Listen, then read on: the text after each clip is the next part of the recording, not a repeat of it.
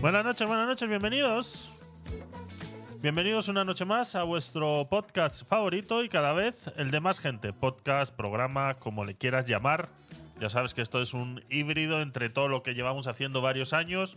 Lo hemos terminado en este batiburrillo de cosas que van sucediendo en estas dos próximas horas mínimo. Eh, sí, vamos a intentarlo. Que sean dos horas, por favor. Que tenemos que hacer más cosas no podemos estar todo el día pegados aquí al micrófono. Vamos a intentar que sean solo dos horas. ¿Qué tal? ¿Cómo estáis? Bienvenidos. ¿Qué tal vuestro fin de semana? Me alegro, me espero que esté bien, que haya estado bien, entretenido. Nosotros estuvimos el sábado por Madrid, alguno estuvo conectado con nosotros porque estuvimos en vivo, fuimos a comprar manzanas al centro de Madrid y la verdad que estuvo bastante, bastante interesante. Sucedieron bastantes cositas en directo. En esa tienda de manzanas, pues son muy especialitos. Y, bueno, eh, eh, no nos querían dejar grabar. Eh, bueno, cosas, cosas que pasan. La gente. Hablaremos de eso un poquito más adelante. Porque la gente está un poco. Pues eso. Yo últimamente veo a la sociedad un poco despistada con lo que realmente importa, ¿no? Y, y van todos de. No sé, de divas, de divos, de importantes. Eh, hay mucho ilustrado por la calle, hay mucho que cree que tiene más derechos que los demás, hay muchos que, pues eso, que andan despistados, que en mis tiempos se llamaba eh, una hostia dada a tiempo solucionaba todos los males. Pues eso es lo que le falta a mucha gente, una hostia dada a tiempo porque realmente que hay mucho subnormal por ahí dando vueltas. Hoy vamos a hablar de Nayib Bukele, vamos a ver el discurso completo que, pues, ha ganado las elecciones, ahora hablaremos sobre eso. Y luego, eh, lo más importante del programa de hoy va a ser contestarle a Jordi Wild, ¿vale? Ya lo hicimos eh, la semana pasada, yo pensé que con eso iba a ser suficiente, yo creo que con eso el tema iba a quedar eh, medianamente zanjado, no por mi parte, sino por la suya. Eh, eh, pero bueno, ha contestado a eh, un abogado contra la demagogia que le hizo un vídeo diciendo que le iba a denunciar. El vídeo ya no está en las redes, es bastante curioso que eso esté sucediendo, pero sí, el vídeo ya no está en las redes, así que vamos a remitirnos directamente a la contestación que hace Jordi. El vídeo de un abogado contra la demagogia, pues lo estuvimos viendo, creo que fue el jueves de la semana pasada. Y eh, ahora pues vamos a ver esa contestación que le ha hecho Jordi igual. Yo ya hice mi opinión al respecto eh, eh, sobre esos, esos comentarios a los que él le llama selección natural. ¡Ey! Ha pasado la canción sola. Dios mío, ¿qué he hecho? Soy un genio. sobre eso que, que él llama selección natural. Vamos a intentar darle una pequeña clase como si un niño de 5 años fuese. Y bueno, pues me gustaría saber vuestra opinión. Web Creativo, ¿qué tal? Bienvenido, buenas noches. Eh, ir escribiendo en el chat todos los que vais eh, llegando, así os puedo ir eh, saludando y, ir viendo a ver cómo va yendo la tarde-noche. vamos a ver también, me gustaría ver, tengo ganas, lo estaba hablando el sábado en el directo que hicimos de paseo a comprar esas manzanitas. Eh, el vídeo de la presentación de la empresa del Chocas, ¿vale? El, el Chocas está en participación en una empresa que se llama No Eats, es una empresa valenciana, es eh, muy similar a Paulaki, ¿qué tal? Buenas.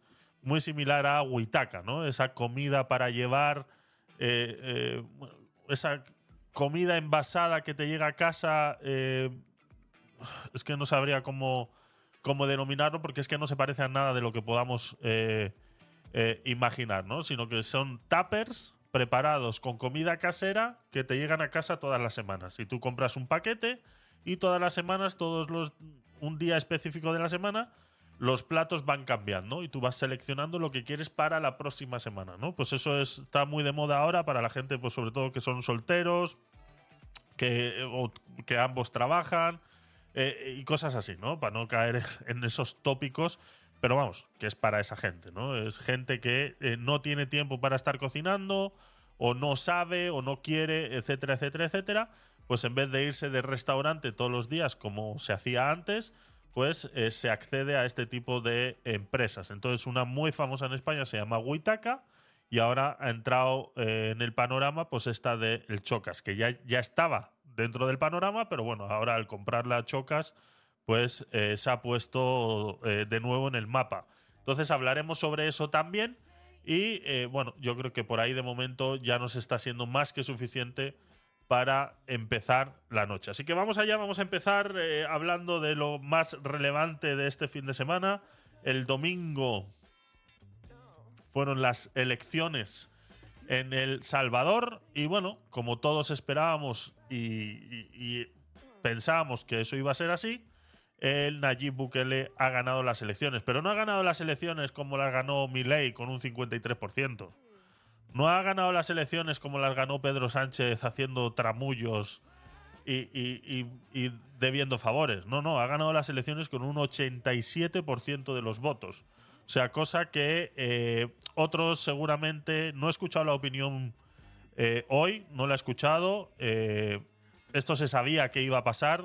Si alguno pensaba que iba a ser algo completamente diferente, no sabe cuál es la realidad en la que se vivía en, El Salvador. Eh, si es verdad que Radio Televisión Española ayer se esmeró muchísimo, como siempre, para, para hacer ver que, que, lo que estaba haciendo Nayib Bukele pues eh, violaba los derechos humanos en plena, en plena jornada de votación.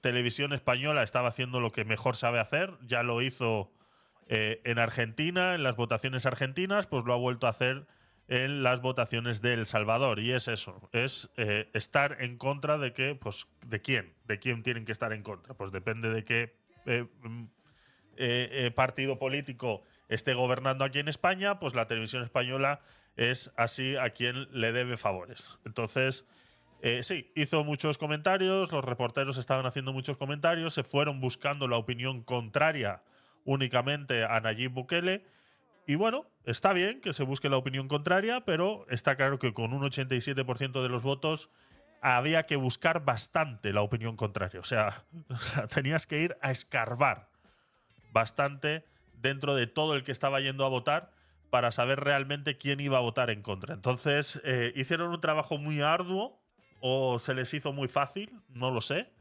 ¿Cuál de las dos acepciones eh, quisiéramos eh, eh, achacarle a Radio Televisión Española cuando hace su trabajo, porque, pues eso, a eso es lo que se dedicaron, ¿no?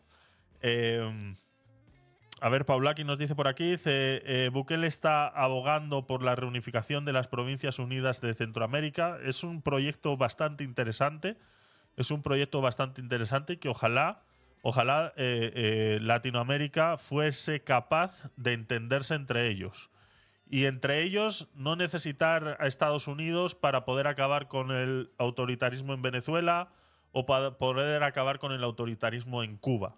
Sería uno de los, de los hitos históricos más grandes que pudiéramos entender si toda Latinoamérica se unificara. El primer trabajo que tendrían que hacer como Unión eh, Latina sería eh, acabar con esos eh, autoritarismos dentro de la región dentro de esa Unión Latina, ¿por qué no pudiera estar, por ejemplo, Portugal y España? Junto con Brasil, ¿no? Sería una jugada magistral para, para estar eh, contra el resto del mundo. Es así. Ojalá, ojalá, ojalá fuera así, ¿no? A la televisión española no le importa la vida de los salvadoreños ni su pobreza, exactamente. No les interesa o sí les interesa mantenerlos así. Por eso eh, mostrar esas imágenes, mostraban a un señor ayer en plena, ya te digo, en plena campaña de votación, mostraban a un señor en el cual decía, es que Nayib Bukele ha gobernado, pero ha gobernado para los ricos. Yo no he visto ni un duro. digo, bueno, señor, eh, era para haberle contestado ahí mismo, ¿no? Eh, hasta donde yo recuerdo, aquí en esta calle venían los Mara Salvatrucha y le cobraban a usted 80 dólares semanales para una protección de un ataque que no debería existir porque eran ellos mismos. Entonces ya solamente no teniendo que pagar esos 80 dólares semanales, eh, usted me dirá si no ha ganado algo. O sea, es como que te suban el sueldo automáticamente. Entonces, que sí, que siga habiendo mucha pobreza en El Salvador, lo hemos hablado muchas veces. Aquí hemos hecho programas de horas larguísimas hablando del Salvador. ¿Y que hay mucho trabajo que hacer en El Salvador? Por supuesto que lo hay. ¿Que hay mucha pobreza? Por supuesto que lo hay. ¿Que hay muchas cosas pendientes? y ahí está. Esa es la necesidad que llevamos diciendo mucho tiempo en la que Bukele no lo puede hacer en cuatro años. Necesitas cuatro, ocho, incluso hasta dieciséis si fuera necesario. Y ahí es donde entrábamos, pues con todo. estaba eh, incluso eh, Radio Televisión Española le llamaba el autoproclamado presidente. Yo no entiendo. Es que es, es tan, tan. tan. Tan avergonzante. Tan avergonzante tener que hablar de Radio Televisión Española de esta manera. O sea, la televisión que pagamos todos, eh, tener que hablar de esta manera tan. Pues eso. O sea, ¿cómo tú tienes un titular donde el presidente de un país ha ganado con un 87% de los votos y tu titular es el autoproclamado presidente de El Salvador? Autoproclamado, como si no lo hubiera votado nadie. O sea, es increíble. O sea, a ver si, a ver si encuentro el, el titular para que lo veáis. Un segundo, a ver. Eh, Aquí, mira. Si es, si es que va a salir, si es que.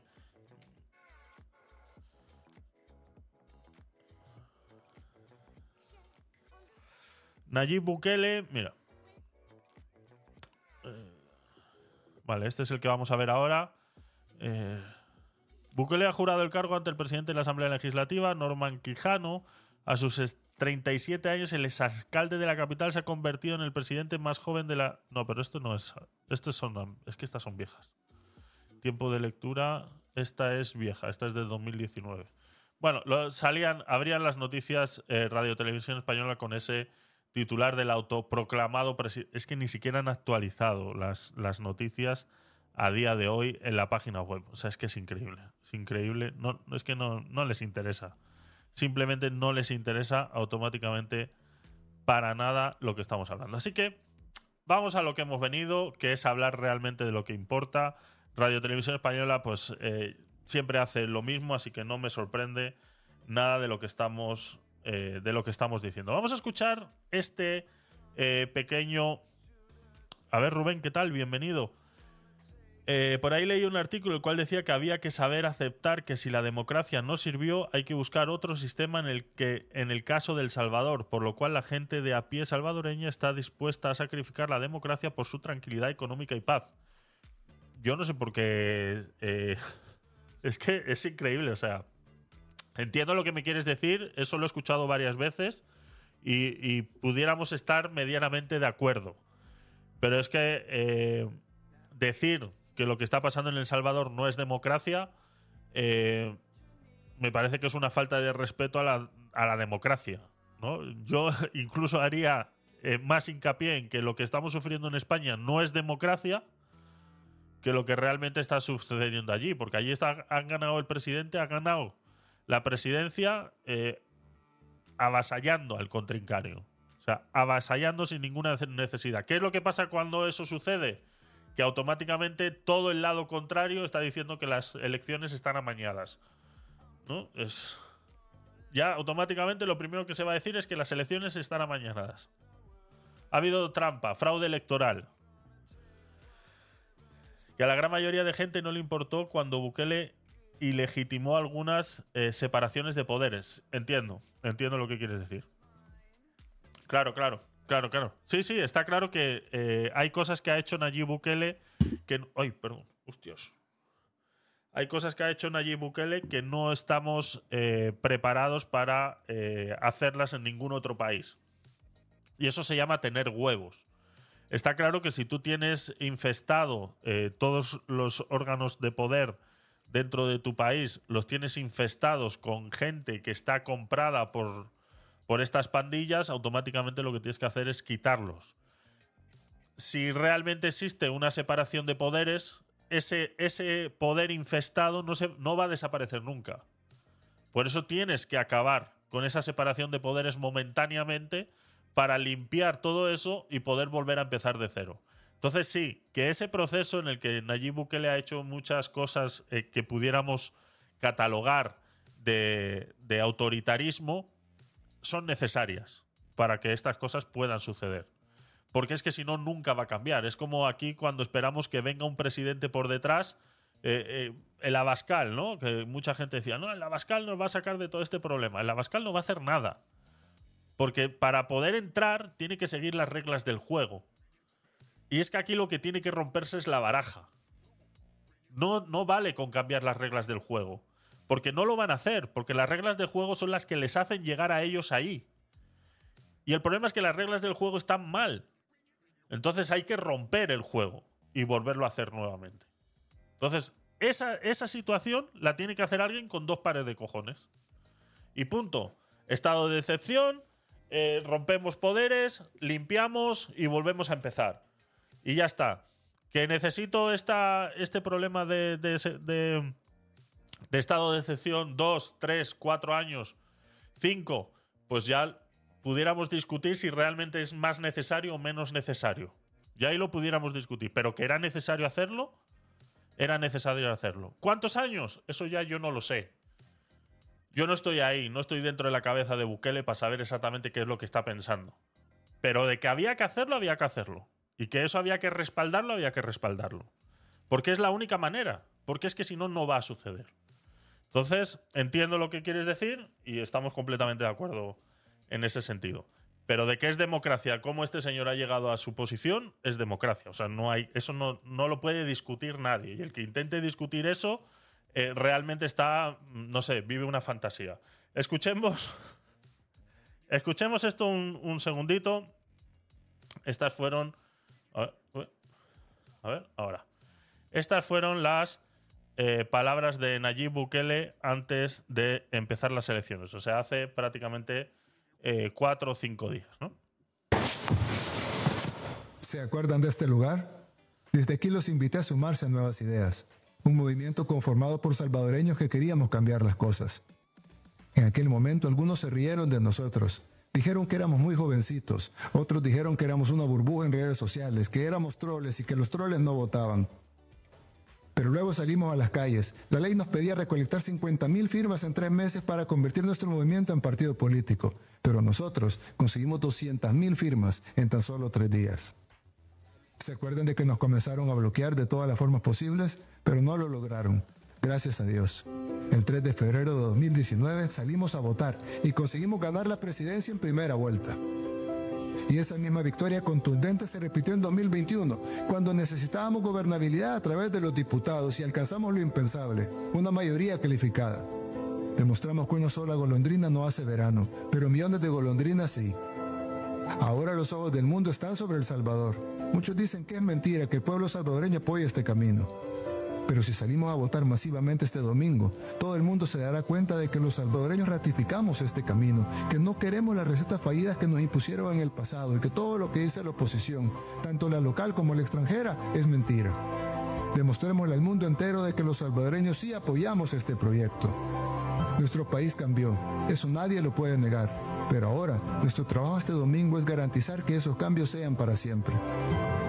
Salgamos a votar este 4 de febrero, como lo hicimos en 2019 y en 2021. Ya derrotamos al bipartidismo, ya logramos la gobernabilidad. Ahora hagamos que ese camino sea irreversible. Que Dios nos bendiga a todos. Esas son las palabras de Nayib Bukele pues, eh, días antes de las elecciones.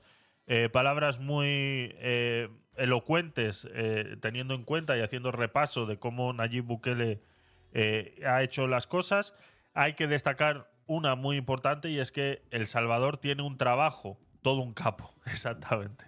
El, Salvador tiene un trabajo y es que tienen que cambiar culturalmente. Porque si parte del problema era eh, las pandillas, otra parte muy importante del problema es la cultura. Mucha gente ha vivido muy bien durante las pandillas. Ahora esa gente está pasando muchos augurios, o sea, muchos problemas, están pasando mucha hambre porque ya no tienen ese brazo que les ponía la mano por encima y les decía, no te preocupes que yo te voy a dar de comer con el simplemente hecho de que tú me vendas esta droga por las calles. Eso era muy fácil. O sea, hacer el mal, aunque nos parezca una tontería, es muy fácil hacer el mal. Ganar dinero vendiendo drogas es muy fácil. ahora tú le tienes que dar una solución a esas personas. Si tú le pones la solución delante y esas personas no quieren coger esa solución, entonces es un problema cultural. Y es un problema cultural que la gente tiene que hacer un trabajo desde adentro. La gente tiene que entender que tiene que trabajar, que la gente tiene que entender que tiene que esforzarse y que la gente tiene que entender que no las cosas vienen a la puerta de tu casa por arte de magia. Y eso mucha gente ha vivido así y ha nacido así durante muchos años. Estamos hablando de generaciones enteras que no saben lo que es dar palo al agua. Que han vivido bajo los brazos del, del narcotráfico y les han mantenido así toda la vida. Es el mismo problema que tenemos en Cuba. Tú te vas a hablar con una persona anciana en Cuba y no conoce otra cosa. Para, para ellos eso es lo normal. No conocen otra cosa. Entonces para ellos está bien. Para ellos es lo normal. Tú eres el intruso, tú eres el que les quiere hacer cambiar a ellos. Ese es el gran problema. Que cuando tienes tantos años sufriendo el mismo problema, lo normalizas. Es como el, ¿cómo se llama? El síndrome este del secuestrado, ¿no? El, el, que, el, que el secuestrado se enamora del secuestrador con el tiempo. Pues tres cuartas partes de lo mismo. Ese es el gran problema. Que al final no te das cuenta de que realmente van en contra de tu libertad. Síndrome de Estocolmo. Gracias, Katy, bienvenida. Exacto, es, es, ese es el gran problema. Que con tantos años de sufrimiento, con tantos años, llega un momento en que lo llegas a aceptar. Llegas a aceptar que eso es la normalidad. Entonces, eso es un trabajo muy grande que hay que hacer en El Salvador también. Vamos a escuchar ahora. Bueno, tengo aquí una, una imagen. Vale más que mil palabras. Nunca mejor dicho. Eh, ¿Por qué no estoy logueado yo aquí? Pues esta no era. Vale. Eh, bueno. Cachis. Un segundo. Error, error, error, error, error. Cerrar la sesión, cerrar sesión, cerrar sesión. Una cuenta más. Esta. A ver. ¿Es esta? No, pues esta no es. Error, error, error. ¿Por qué se me ha, ¿por se me ha salido el... ¿Por qué se me ha salido esto de aquí? ¿Por qué? ¿Qué he hecho yo para merecerme esto? Iniciar sesión. ¿Tienes una cuenta? Sí, tengo una cuenta. A ver. 8. Un segundo, ¿eh? 8. Es que si no, si tenemos que. Si tenemos que reaccionar a algo, nos va a ser imposible. Eh, tecno. Tecno. Estas. Esta. Tecnopolit. Claro. Esta es la cuenta. Tecnopolit. Claro. Esta es. Iniciar sesión. Claro. Esta sí. Esta es la cuenta buena. Vale. Ahora. ¿Qué pasa?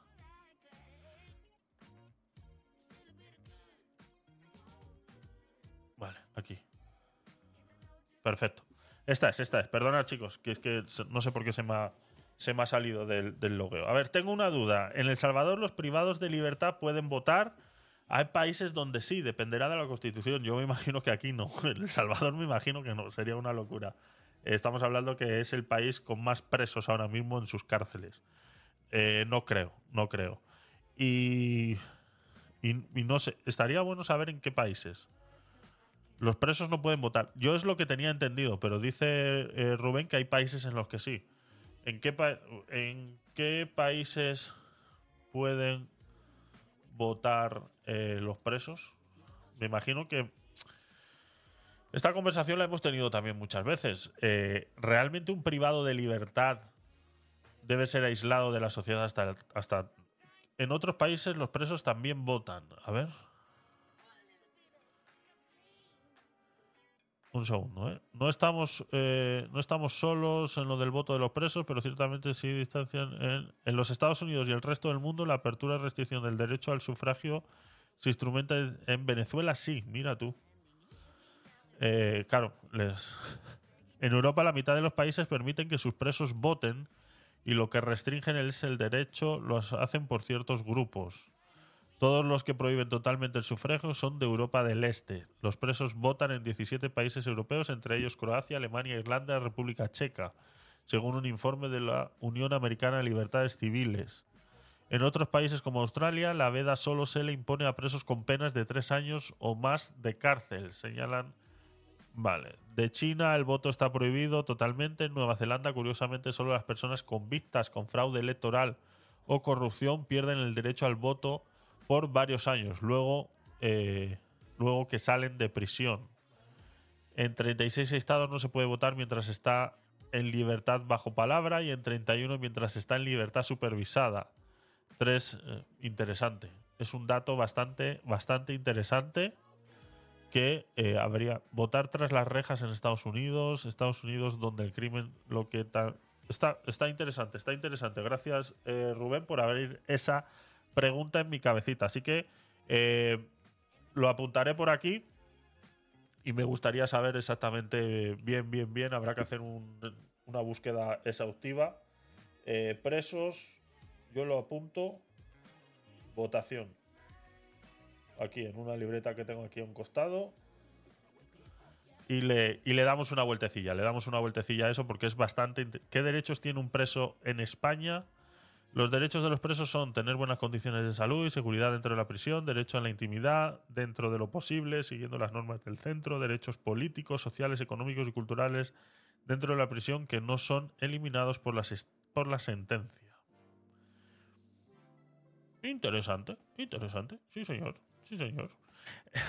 Volvamos aquí un segundito a El Salvador. Esta es la imagen que daba el CID eh, Nayib Bukele reelegido como presidente de El Salvador con una aplastante 87% de los votos. Los periódicos de El Salvador, estaba viendo esta mañana, muchos decían, ya se sabía, lo que pasa que no estábamos seguros por cuánto, 87% parece la cifra eh, es clave, clave para todo esto, ¿no? Es una locura. Navegarlo, ¿qué tal? Buenas noches, bienvenido. Es 87% de los votos. O sea, aquí se ha saltado la primera y segunda vuelta por el forrillo, por el forrillo, nuestro querido amigo Nayib Bukele. Y bueno, eh, perdón, ese no es. Este. Vamos a ver este. Son unos 20 minutillos del discurso de Nayib Bukele eh, proclamándose, autoproclamándose, como decía Radio Televisión Española, eh, presidente de El Salvador. Vamos allá.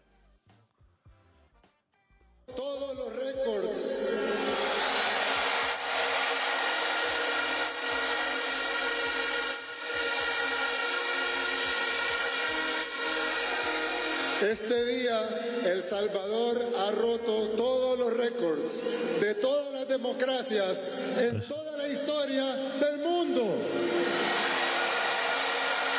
Ni Milei, ni Milei fue capaz de tanto.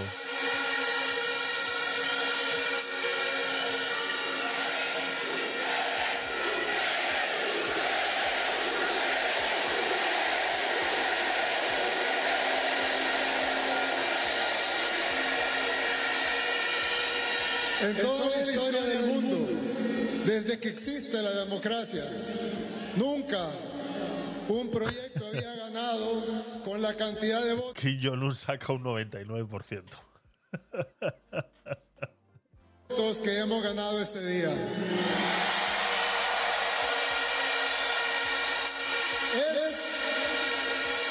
Es, es literalmente el porcentaje más alto de toda la historia.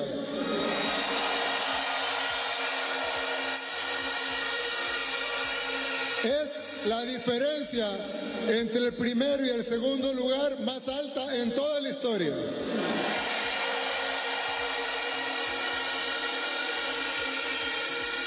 Y no solo hemos ganado la presidencia de la República por segunda vez, con, el, con más del 85% de los votos. Vale, aquí hay que tener una cosa eh, clara ¿vale? Y es eh, muchos eh, periódicos siguen insistiendo en que lo que ha hecho Nayib Bukele es ilegal, ¿vale? Perdón. Quieto. Que lo que ha hecho Nayib Bukele es ilegal. Según la Constitución salvadoreña, es eh, la reelección presidencial no es posible, ¿vale? Pero él no se ha reelegido. presidencialmente, ¿de acuerdo? O sea, él no era presidente en el momento.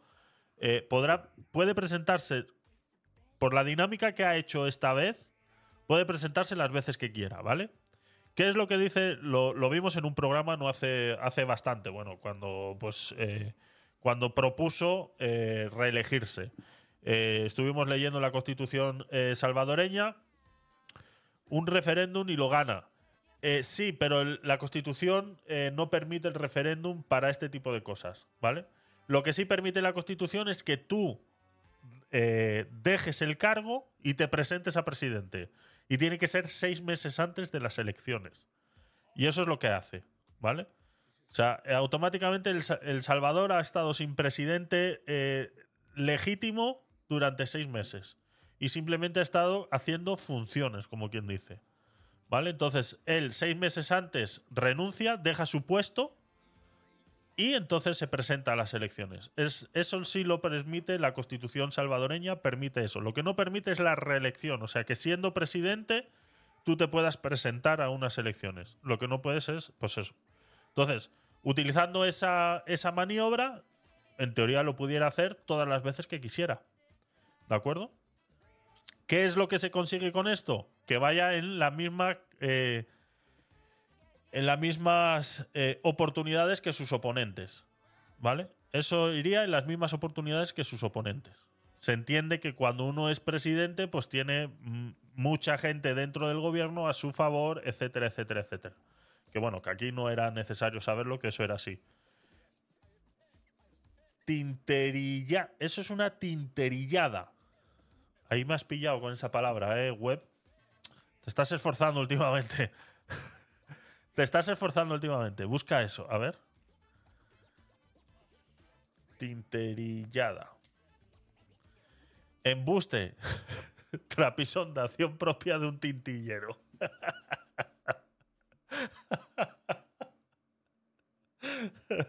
Eh, a ver, entiendo, entiendo por, dónde, por dónde quieres ir, ¿vale? Entiendo por dónde quieres ir, pero no se, no se ajusta esta definición 100% a lo que ha hecho, porque es que lo que ha hecho está dentro de la constitución salvadoreña, ¿vale? Eh, es que no sé si, si buscándolo ahora, eh, ¿por qué eh, Nayib... A ver, ¿cómo pudiéramos buscar? Constitución salvadoreña. Es que no me acuerdo en qué programa estaría eso. Es que tengo tantas horas de directo que ya no sé ni en qué programa está. Constitución salvadoreña, eh, posible reelección presidencial. ¿Vale? ¿Por qué puede Bukele ser candidato a las elecciones? CNN en español. A ver si aquí eh, dicen exactamente lo que estoy diciendo yo. Cué- Cuéntame un poco, ya falta justamente una semana, ¿qué se percibe? ¿Cuál es el ambiente que se respira en las calles, el ambiente político, en fin, todo lo demás? Porque están, están en juego muchas cosas a partir de este domingo. Muchísimas gracias, Rey. Esta es una elección que nosotros celebramos de manera conjunta cada, eh, cada 15 años. Se celebran cuatro elecciones a la vez, porque normalmente no coinciden todas las elecciones. Es decir, este es un año de elecciones generales. Sin embargo, se dividió en dos fechas. Una primera fecha es el 4 de febrero, donde van se vamos a votar para presidente y pa- para asamblea legislativa, y otra el 3 de marzo, que se va a votar para consejos municipales y parlamentos centroamericanos.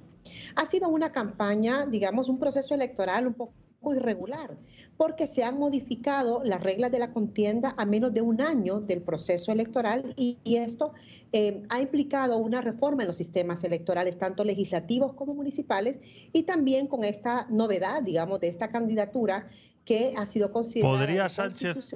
Yo creo por- que sí. por algunos analistas, especialistas, expertos, constitucionalistas. Yo creo que sí. Yo creo que aquí no tenemos nada que pueda impedir. Porque es que, como aquí es una. Es, es parlamentaria, o sea, al fin y al cabo es el parlamento el que decide quién es el presidente. O sea, tú lo que votas es una lista y luego entre ellos deciden qué hacer. Entonces, yo creo que aquí sí. La cantidad de veces que ellos se pongan de acuerdo. precisamente porque deviene de una sala de lo constitucional que no siguió Fabi Lukis, nombrada. A partir de la destitución, debemos recordar, del primero de mayo del 2021 de la sala legítimamente electa. Y además, donde hay eh, más de seis artículos de la Constitución que establecen eh, que no es posible una reelección inmediata en nuestro país. Hay otros países como Estados Unidos que sí lo pueden tener. En el caso nuestro, la reelección tiene que ser diferida, es decir, hay que dejar pasar un periodo. Otro elemento que caracteriza esta elección, además de, digamos, estas reformas electorales que se han suscitado, es también... ¿Se podría decir entonces que la elección más importante de España es los parlamentarios? Es que no los, no, no, los elegimos nosotros tampoco. Es que el problema es que el problema que tenemos en España es que nosotros no elegimos a quién votamos. O sea, nosotros eh, votamos una lista ellos eligen quién va en esa lista y por ende la lista eh, más votada se supone que es la que gana o luego tiene que pactar con otras pequeñas listas para eh, poder llegar a ser presidente, ¿vale? O sea, dentro del, Congreso de los Diputados son 255 parlamentarios y, eh, y lo que se decide es quiénes son esos 255, pero yo no decido quiénes son a dedo, o sea, yo como ciudadano no puedo votar a esas personas sino que yo voto a una lista que ha conformado un partido político. Entonces el PSOE presenta una lista de 150, el PP presenta otra lista de 150, eh, eh, Junts y toda esa gente eh, presenta sus, listas, Vox presenta la suya y dependiendo la cantidad de votos que ellos vayan recibiendo, van sumando en la lista. Por ejemplo, eso lo, lo hemos hablado muchas veces, que es lo de la ley DONT, que es dependiendo la circunscripción donde se esté presentando el partido, porque depende también de la provincia eh, autonómica y de las capitales, cómo representa ese voto dentro de ese porcentaje. Si tú tienes una capital como Madrid, pues para conseguir un escaño, que los votos que, se, que se, den en, en Madrid para el PSOE les consiga que un nombre de esa lista entre dentro de esos 250 parlamentarios, pues digamos que son 5.000 votos. Por cada 5.000 votos al PSOE en España es un parlamentario. Pero depende también de las provincias. No en todas las provincias los votos valen igual. ¿Vale?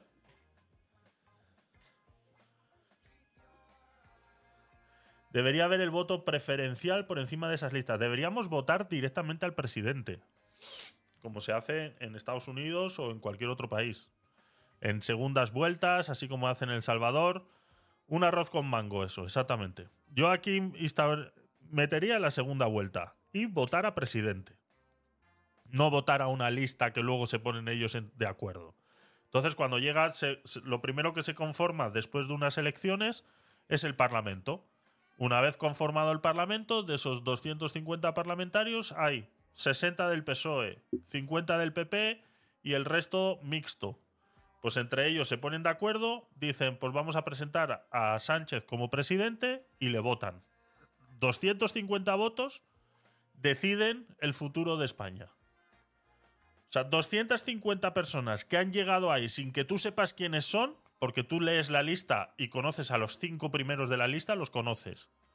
Del sexto para abajo no conoces a nadie. No sabes ni quiénes son, ni de dónde han salido, ni si han hecho algo por el país, o pueden ser todos narcotraficantes que aquí no va a pasar nada.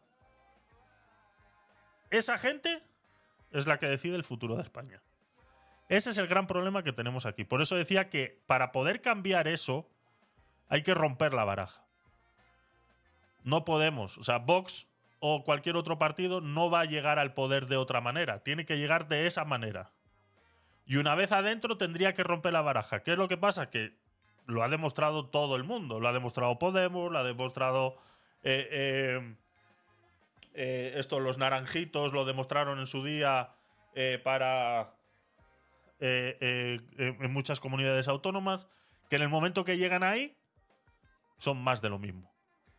Referéndum constitucional. Sí, pero ¿quién? ¿Quién es el que dice vamos a hacer un referéndum? Son ellos mismos. Entonces no les conviene. O sea, ahora mismo yo lo he dicho muchas veces y se me ha criticado mucho y me ha dicho, Javier, exageras. Yo simplemente soy un analista de la situación. Un analista de la situación actual, de cómo hemos llegado a este punto y cuál es la solución. La solución para acabar con este problema es una guerra civil. Es sacar a esa gente por la fuerza de ahí. Es la única manera. Y sí, soy un exagerado, puedo sonar como un conspiranoico, lo que tú quieras. Analiza los mismos datos que tengo yo que están en Internet. Analízalos. Y tarde o temprano llegarás a la misma conclusión que estoy llegando yo. ¿Por qué es la única manera? Porque vuelvo y repito, no hay una panacea que vaya a decir, "Mm, va a llegar eh, eh, a ser presidente y va a decir, hasta aquí, se acabó. Eh, las próximas elecciones van a ser eh, a dos vueltas. ¿Tú te crees que eso va a pasar? ¿Tú te crees que no le va a caer el Constitucional, le va a caer el, Supremo, le va a caer todo Cristo encima? Le va a caer todo Cristo encima para que eso no pase. Porque son los primeros que sufren de todo eso. Estamos hablando que es gente que eh, tiene un promedio de salario de 100.000 euros al año. Un Mindundi que ha salido de una lista que nadie conoce, que no sabemos ni de dónde ha salido y que lo conocen en su casa porque alguna vez ha debido de pasar por ahí, gana 100.000 euros al año. ¿Qué quieres que haga esa gente? ¿Que deje de ganar ese dinero? ¿Tú te crees que esa gente realmente va a decir, pues sí, venga, es verdad. Dejemos de ganar tanto dinero y pasemos a otra cosa? Qué locura. que se desarrolla en un régimen de excepción. El Salvador tiene 27 meses de régimen de excepción, u- 22 por el tema de seguridad y 5 que ya había vivido Sí. por temas de pandemia de salud. Es decir, de los 55 meses que Es lleva la del 67. Creo que estamos, a- es con, estamos con la constitución del 67 ahora. Si no me equivoco, ¿eh? que puede ser que me esté equivocando, porque a veces con las fechas a mí me bailan. Presidente de la República en su cargo, 27 meses han tenido los salvadoreños suspensión de derechos. Y esto aplica para todos los salvadoreños y salvadoreñas, no solo para aquellas personas que cometen delitos. Y eso es un elemento característico porque definitivamente la, es, un, es un elefante blanco, ¿no? En medio de una sala cuando usted tiene un régimen de excepción con suspensión de derechos en medio de un Claro. proceso electoral. Por otra parte, hay una Suspensión de derechos, ¿no? Eso también lo han dicho muchas veces con el, el este de excepción, esa suspensión de derechos. Yo, y, y lo decía al principio del directo, y luego lo hablaremos con el tema de Jordi Wild contestándole a esa selección natural. La gente cree que tiene más derechos de los que realmente se merece. O sea, realmente la gente cree que una libertad de expresión le permite decir lo que a uno le salga de los cojones. O sea, perdona, el derecho de la libertad de expresión no te permite a ti desearle la muerte a ningún otro. Y eso lo vamos a hablar con, con Jordi Wild. ¿Vale? O sea, de Jordi Wild, no con él, porque no, él no sabe ni quién soy yo ni, de- ni, ni nada por el estilo. O sea, yo me doy cuenta que la gente habla de es que nos han quitado nuestros derechos, pero ¿qué derechos? Cazurro, pero ¿de qué derechos me estás hablando? Si no sabes tú ni los derechos que tienes, que no, es que, es que no te has puesto a leer ni siquiera los derechos que tienes.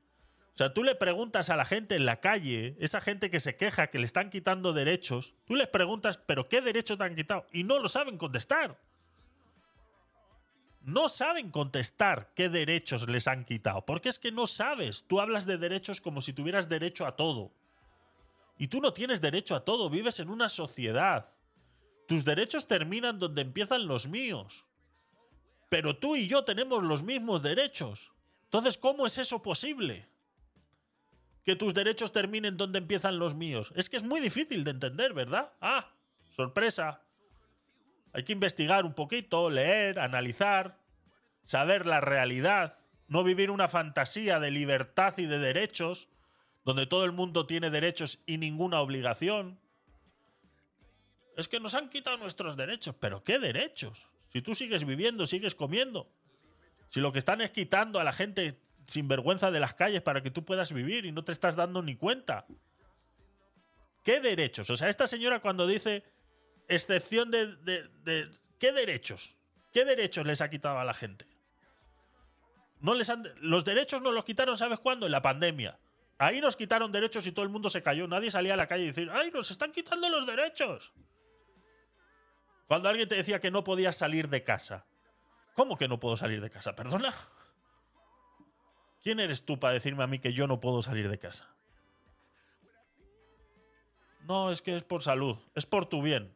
Así es como nos quitan derechos constantemente y no nos damos ni cuenta. Cuando lo que te están quitando empieza por, por tu bien. Cuando alguien venga por arriba diciéndote un político, tu jefe, tu, tu propio jefe, te empiezas a decir, de ahora en adelante, por tu bien, esto va a pasar a ser así. Te lo por seguro que te está quitando un derecho y no te estás dando ni cuenta. También, es decir, dígame. No, es que con todo, pero la pregunta que, me salta es con, con todos estos agravantes que habla la cuestión de, lo que se hizo, de, no sé, de, con la constitución que no permitía la reelección, pero sí va, sí va por una reelección. Eh, el presidente Bukele, eso por una parte y por el otro, lo, que hablabas de esta estrategia de seguridad, eh, de enfrentamiento contra las pandillas que ha tenido múltiples señalamientos por presuntas violaciones de derechos humanos, con todas esas agravantes que hablas, la popularidad del actual presidente de Bukele pues sigue intacta. Y, bueno, claro. Eh, es muy difícil claro. un desenlace diferente. Claro, claro, ¿eh? Vamos a ver el claro. De, lo que pueda pasar el domingo, ¿o no? Claro, sí, así es. Y solo le agrego un agravante más, y es que hay una cooptación institucional porque no hay una institucionalidad. Un agravante más. O sea, perdona, ¿no estabas diciendo claro? O sea, ¿os estáis dando cuenta? Claro. No, pero vamos a agregar un agravante más, por si acaso no había quedado claro, ¿no? Claro, sí, así es. Y solo le agrego un agravante más, y es ah. que hay una cooptación institucional porque no hay una institucionalidad frente a estas vulneraciones de derechos. Justamente como usted refiere, el tema de la popularidad es el pilar sobre el cual descansa y sobre el cual se... Pero ¿a quién se le ha vulnerado los derechos en ese estado de excepción que ha puesto Nayib Bukele para acabar con esos sinvergüenzas? ¿A quién le han vulnerado los derechos? A los delincuentes. O sea, realmente no se dan cuenta que están hablando de que se, se han vulnerado los derechos de los delincuentes. A los asesinos de gente. Exactamente, a esos son los a los que se les han vulnerado los derechos. O sea, no se están dando cuenta que están defendiendo a delincuentes. Pretende legitimar una actuación irregular, por, una parte, por el tema de la, de la, reelección, y por otra, también los réditos electorales que esto produce. Es que está metiendo a la cárcel gente por el simplemente hecho de llevar un tatuaje. Esta conversación la hemos tenido ya también. ¿La repetimos? Porque lo cierto es que eh, el dolor que las pandillas han causado a nuestro país es muy grande. Ah, Aquí las, pandillas causaron no solo las muertes, desapariciones también, sino un profundo deterioro económico a partir de la renta, pero también el fenómeno migratorio que ha sido muy intenso. Sin embargo, la ciudadanía salvadoreña no ha dejado de migrar durante este régimen de excepción, por ejemplo. Y el tema de la popularidad no podría o no debería ser el sustento para... Eh, ¿Y cuánta gente salvadoreña ha vuelto a El Salvador durante este estado de excepción? Ya no de emigrar hacia afuera, sino hacia adentro. ¿Cuánta gente ha vuelto sabiendo que su país estaba mejorando? ¿Cuánta gente? Uf, así. Pero eso no te lo dicen. Digamos, tratar de legitimar esto.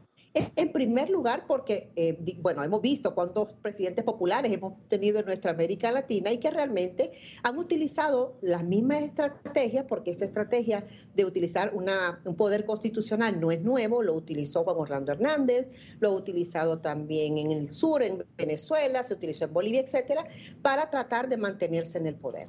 Sí es cierto, eso es lo que usted plantea, el tema de la, de la popularidad, y hay que ver cómo esa popularidad se refleja también en las urnas. Pues Porque lo cierto es que la campaña electoral ha sido una campaña muy atípica, muy desigual, a partir del uso de recursos públicos evidente en campaña electoral eh, bajo una para favorecer a un partido político por un lado y por el otro lado que se le ha negado la deuda política, que es un derecho de los partidos políticos, es la forma de financiamiento público a los partidos de oposición. es que esta señora simplemente se está, o sea, constantemente está defendiendo la delincuencia. O sea, no se, da, no se da cuenta esta señora que está defendiendo la delincuencia.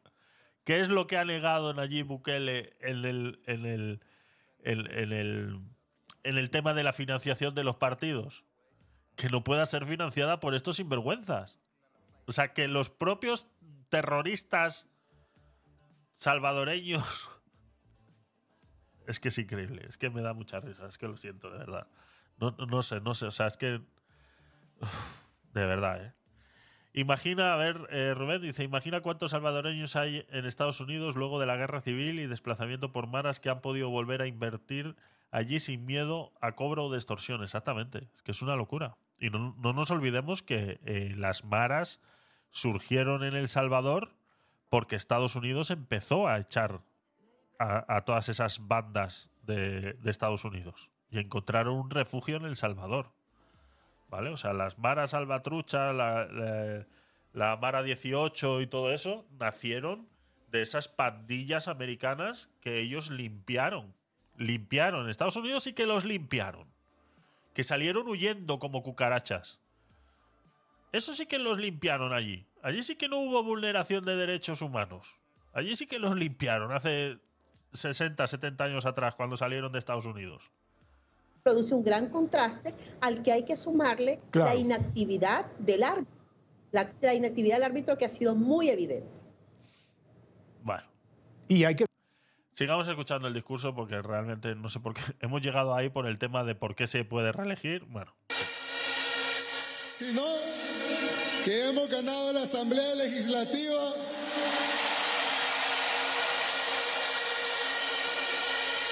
con 58 de 60 diputados. ahí está. Eso es otra cosa que hizo Nayib Bukele, ¿no? Eliminar eh, los 200 y pico diputados que había y dejarlos en 60, como hace 30 años atrás. Y ahora, claro, es que eso va a favor tuyo, ¿no? Es lo mismo. Es lo mismo. Y otra cosa que tiene bueno estos, estos sistemas de segunda vuelta es que el, presidente y el parlamento se, se votan con dos años de diferencia. O sea que si ellos hubieran querido que Nayib Bukele no hiciera ningún cambio para poder reelegirse, simplemente tenían que haber votado en contra en el Parlamento y haberle quitado todos los poderes al presidente. Ya está, era así de fácil, pero no lo hicieron. ¿Por qué? Porque estaban pasando cosas buenas, ¿no? Estaban pasando cosas buenas. De los 250 diputados que había antes, ahora solo hay 60. Entonces, claro, esos 60 querrán trabajar para mantener su, puesto querrán trabajar. Antes. Antes no. Ahora sí. Como, como mínimo.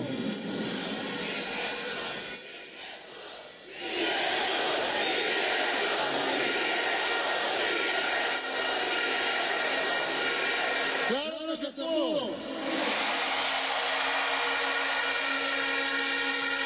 58 de 60.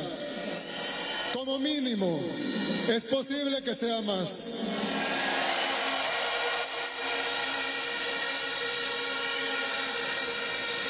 Sería la primera vez que en un país existe un partido único en un sistema plenamente democrático. Toda la oposición junta quedó pulverizada.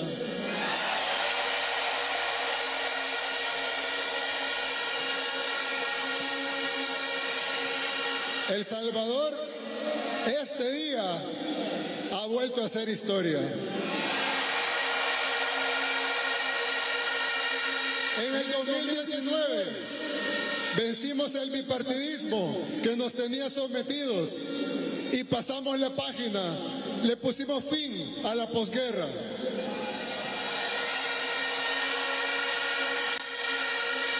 Pero no teníamos gobernabilidad. ¿Recuerdan cómo peleamos con la asamblea en ese tiempo? No dejaban que Enfrente a la biblioteca esa donada por los chinos, ¿eh? El Binarés. hiciéramos nada bueno para el pueblo. En el 2021 ustedes nos dieron no una mayoría simple que decían que era imposible lograr, sino la mayoría calificada en la Asamblea Legislativa, con la que pudimos, con la que pudimos el pueblo salvadoreño con sus representantes sacar a la sala de lo constitucional anterior, sacar al fiscal general anterior,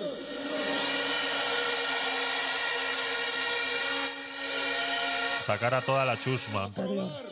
lo que necesitábamos para el plan control territorial. Y en marzo del 2022 aprobar el régimen de excepción.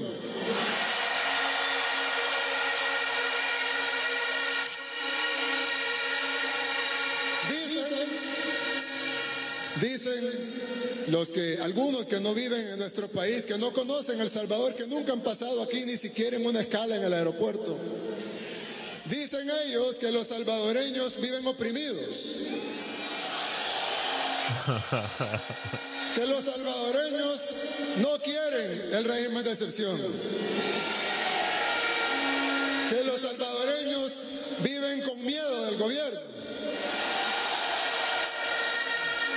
Y yo les digo a los periodistas que nos acompañan esta noche, en total libertad, en total seguridad, aquí en el país más seguro de todo el hemisferio occidental,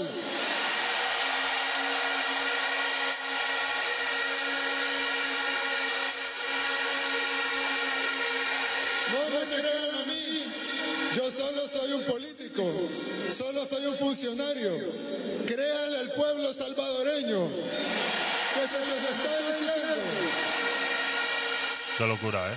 Se los está diciendo aquí en esta plaza. Estamos hablando del Se país, los dijo en todas las encuestas de opinión nacionales e internacionales. del país con mayor delincuencia de toda Latinoamérica. O sea, de, de eso a casi nada. En las elecciones. ¿Eh? ¿Qué ha pasado? Ah. El pueblo salvadoreño habló. Y no solo habló fuerte y claro, sino que habló de la manera más contundente en toda la historia de la democracia en el mundo entero.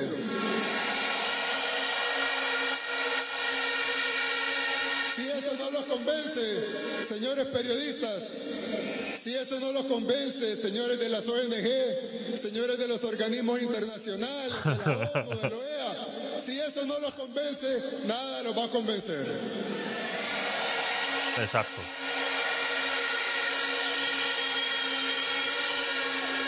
A esa gente no la convences. O sea, puedes hacer lo que quieras, que a esa gente no la vas a convencer. O sea, eso hay que tenerlo muy claro, que esa gente vive de, de- estar todo el día eh, eh, desacreditando cualquier situación que vaya en contra de sus creencias. Entonces, da igual, no los vas a convencer. Exactamente.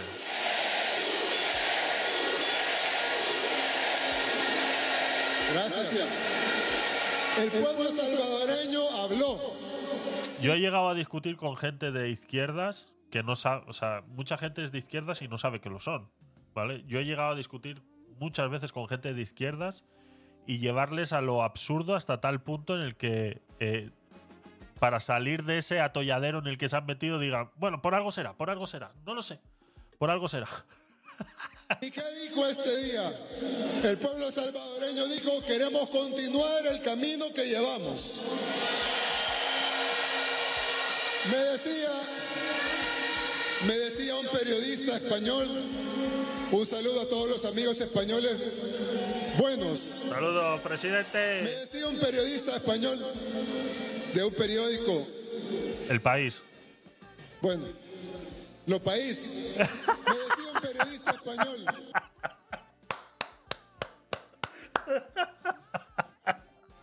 Lo sabía. I knew it. Yes. Conocemos a los periódicos españoles como son. ¿Qué decía? Najib, dime, ¿qué decía? Dime qué decía. El Lo País. de un periódico. Bueno, Lo País. Me decía un periodista español, ¿por qué quieren desmantelar la democracia? Hoy va. Y yo le dije, ¿pero de qué democracia nos estás hablando? Democracia significa el poder del pueblo. Eso es. Demos, Así es. demos y kratos. De ahí viene la palabra democracia. Demos y kratos. Demos significa pueblo y kratos significa poder. Significa el poder del pueblo. Y si el pueblo salvadoreño quiere esto, ¿por qué va a venir un periodista español a decirnos lo que los salvadoreños tenemos que hacer? Eso es. Así es. ¿De qué democracia habla? Él habla de la democracia que le dicen sus jefes allá en España. Eso es. Pero esa no es democracia. Esa sería colonia, imperialismo, elitismo, plutocracia, pueden llamarle como quieran, pero no se llama democracia. Porque la democracia es que los salvadoreños decidimos cómo los salvadoreños nos queremos. Ese es uno de los grandes discursos que tuvo Nayib Bukele cuando. No sé si antes o después. No, creo que fue después, ¿no? En esos. En esas reuniones que tenía con, los grandes eh, mandatarios de, del, del resto de los países que le decía, se dirigía a España y le decía, nosotros queremos ser como ustedes. No lo que ustedes nos digan que tenemos que ser. Esa frase es demoledora. O sea, nadie puede discutir con una persona que te dice eso. O sea, es que no, o sea, es que automáticamente te acaba de anular en la conversación. O sea, es que todo lo que digas no tiene ningún sentido. Porque no puedes opinar sobre un país en el cual primero no vives, no sabes cómo, qué es realmente lo que está sucediendo y que lo único que estás diciendo son estupideces, porque eso es lo que hace el resto del, del mundo, es decir estupideces sobre El Salvador, porque no tienen ni puta idea, no tienen ni puta idea. Entonces, esa frase es demoledora, a mí me encantó esa frase. autogobernar. Los salvadoreños escogemos nuestro camino. Los salvadoreños queremos ser amigos de todos. Los salvadoreños amamos España, Europa y todos los países de Estados Unidos. Los amamos y los respetamos. No les pedimos nada. No les pedimos dinero, no les pedimos donaciones, no les pedimos ayuda internacional, no les pedimos nada. Lo único que les pedimos es respeto. Respeto. Y que nos dejen hacer. Así es.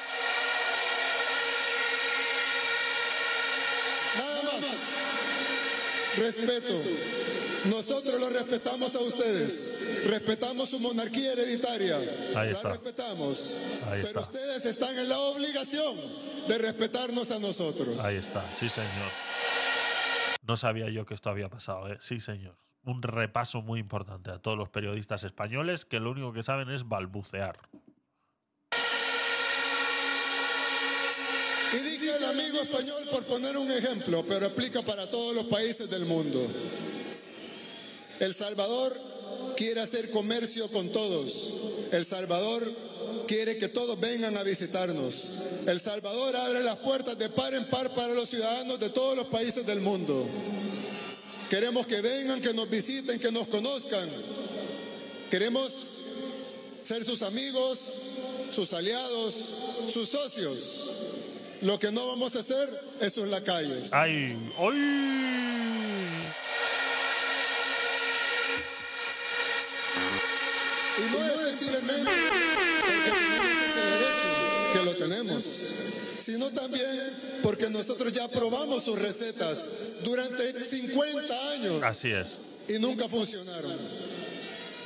La guerra inició oficial, la guerra civil salvadoreña que dejó más de 85 mil salvadoreños muertos y un millón de desplazados. Fue una Fue copia. patrocinada por dos poderes, Eso es. había un pleito entre Occidente y la Unión Soviética y querían pelear, pero no querían pelear en su tierra. Eso Ellos no es. querían poner los muertos. Sí, señor. Entonces decidieron pelear en otras partes del mundo. Ay. Y uno de esos lugares que cogieron para pelear fue aquí en El Salvador. Y nos engañaron y nos dijeron que nos matáramos entre nosotros y les hicimos caso. Así es.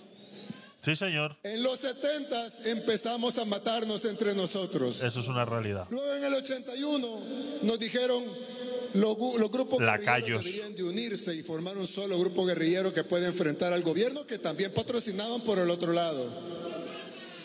Y empezó oficialmente la guerra civil en 1981. Sí, señor. Ahí nos seguimos asesinando ¿Cómo, se, cómo, durante dos cómo esas guerras civiles, y no solo la del Salvador, ¿eh? ha habido muchas, estaban patrocinadas por ambos bandos del mismo sitio. O sea, a ver si me explico. O sea, venía el comunista y te decía, no, pues esto es lo que tiene que ser, que no sé qué, pim, pam, pim, pam. Y, y te daban lo que fuera, dinero, lo que, lo que quisieras. Te daban lo que quisieras para que pelearas en nombre del comunismo. Y luego venía el otro y te decía tres cuartas partes de lo mismo, prácticamente el mismo discurso y también te daba de todo. Entonces, claro, y esa gente se peleaba y no sabían realmente por qué se estaban pegando. Tú hablas con mucha gente que ha vivido una guerra civil Y dices, pero realmente, o sea, cuando hablamos de una guerra civil, que parece que mucha gente tampoco entiende eso y mucha juventud de hoy en día tú le preguntas qué es una guerra civil y no saben lo que es una guerra civil. Una guerra civil es que yo me pegue con mi vecino. Que mi vecino sea de ideas comunistas, yo de derechas y nos peguemos entre nosotros. Eso es una guerra civil. Pues hay mucha gente que tenía familias enteras pegándose entre ellos y no sabían por qué. No sabían por qué. Pues simplemente habían comprado el discurso de moda en esa zona. Ya está. Los comunistas habían hecho con esa zona y punto. Los otros habían hecho, los fascistas habían hecho con esa zona y punto. Y así llegaban a una guerra civil y nadie sabía por qué. Y lo único que había, intereses detrás de otras grandes potencias en otros países del mundo. Es así. Pasaban los batallones o te unías o te fusilaban, fueses de la ideología que fueses. Exactamente. También. Eso es. 12 años más. Hasta que ellos ya no querían la guerra porque ya habían arreglado su problema continental e internacional. Y entonces dijeron, paren la guerra. Rino Centosio, hola, ¿qué tal? Bienvenido. Firmen los acuerdos de paz. Y nos mandaron unos acuerdos aplaudidos por todos los periodistas que ven allá.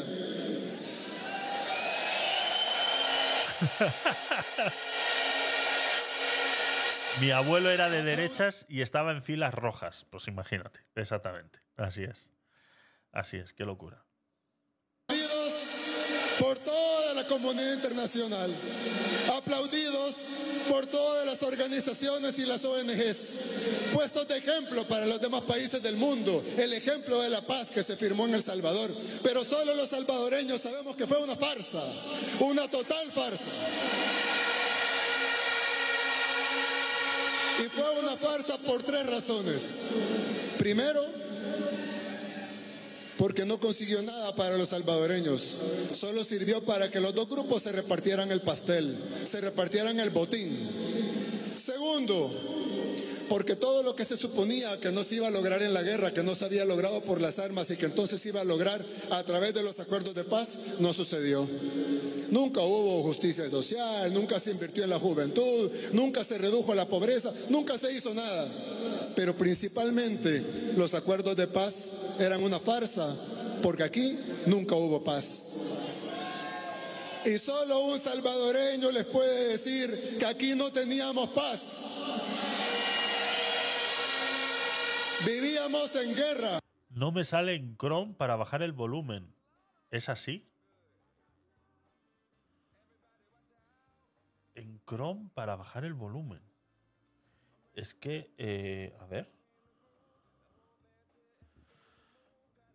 Eh, sí, sí, sí, te entiendo lo que me quieres decir, pero es... Eh, eso, ¿Eso ha existido alguna vez? Ah, ¿verdad? No sale, ¿no? Yo estoy en Chrome aquí también en segundo. Sí, sí, sí, sí, sí, sí. No sale, no sale, ¿no? No sale nada, no sale ni. ni...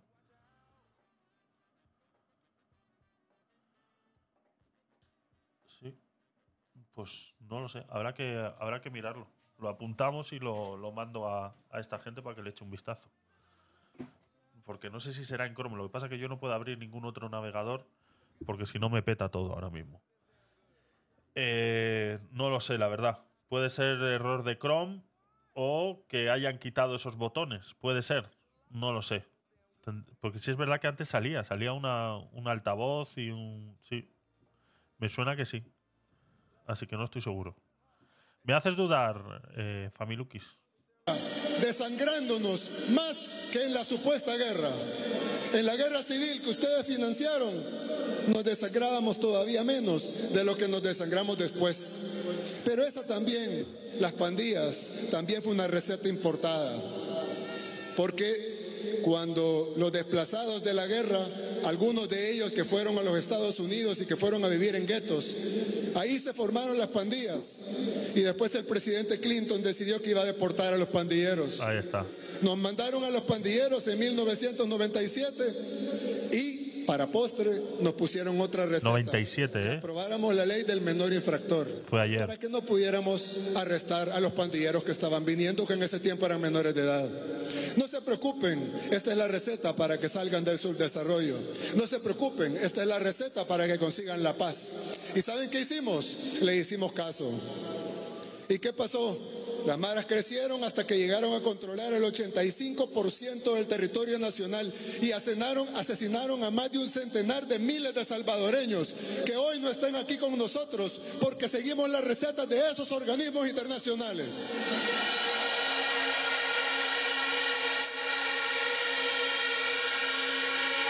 Qué locura.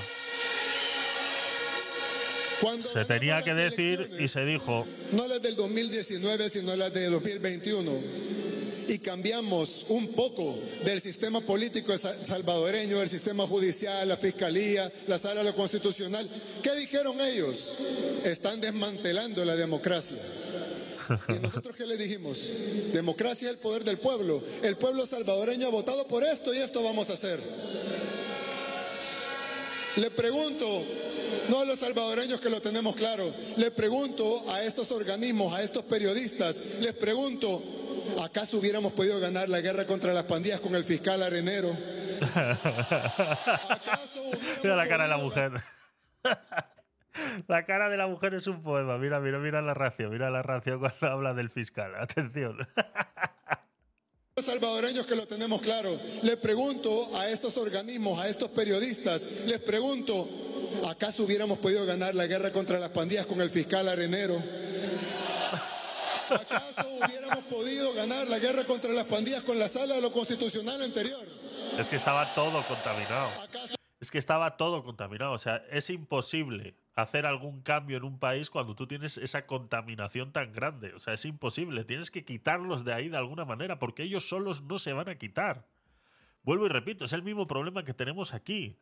Para quitar a todos esos sinvergüenzas que ganan 100.000 euros al mes ahora mismo, los tienes que quitar a la fuerza. No hay otra manera. No, ellos solos no se van a ir.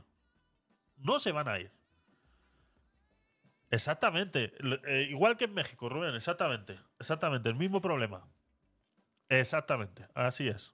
hubiéramos podido ganar la guerra contra las pandillas sin aprobar el plan control territorial?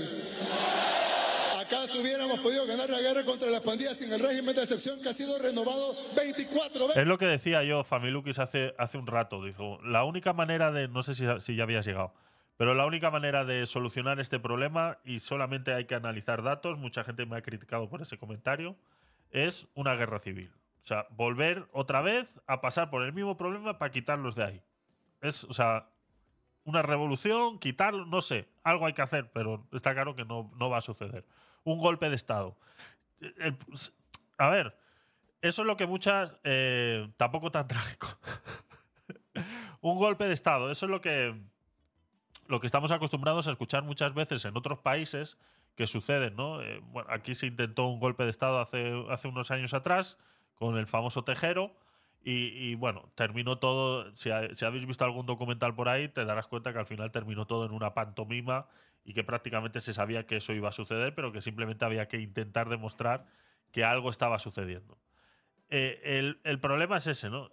Ese, ese, ese, ese, ese, exactamente.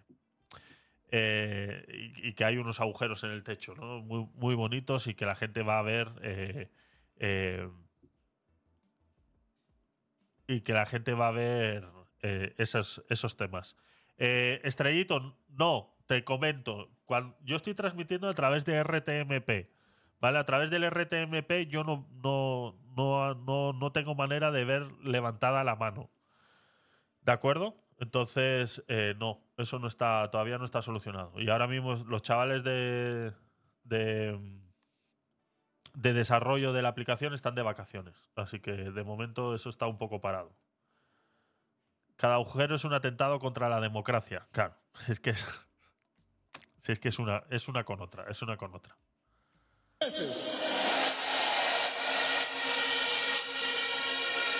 Para renovar el régimen de excepción se necesita no mayoría, ni siquiera mayoría calificada, se necesita una supermayoría y no solo una supermayoría, sino que se requiere renovar cada 30 días. Para lograr ese consenso, ¿se imaginan lograr ese consenso en la asamblea anterior? Con los maletines negros, nos hubiera costado todo el Tesoro Nacional pagándole a esos diputados ladrones para que votaran por lo que necesitaba el pueblo y capaz ni aún así votaban por eso.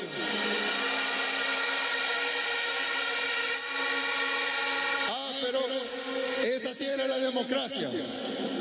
Esa era la democracia que estábamos desmantelando, dijeron ellos. Y luego empezamos a vencer nuestro más grande mal. Y estamos a punto de ganar la guerra contra las pandillas.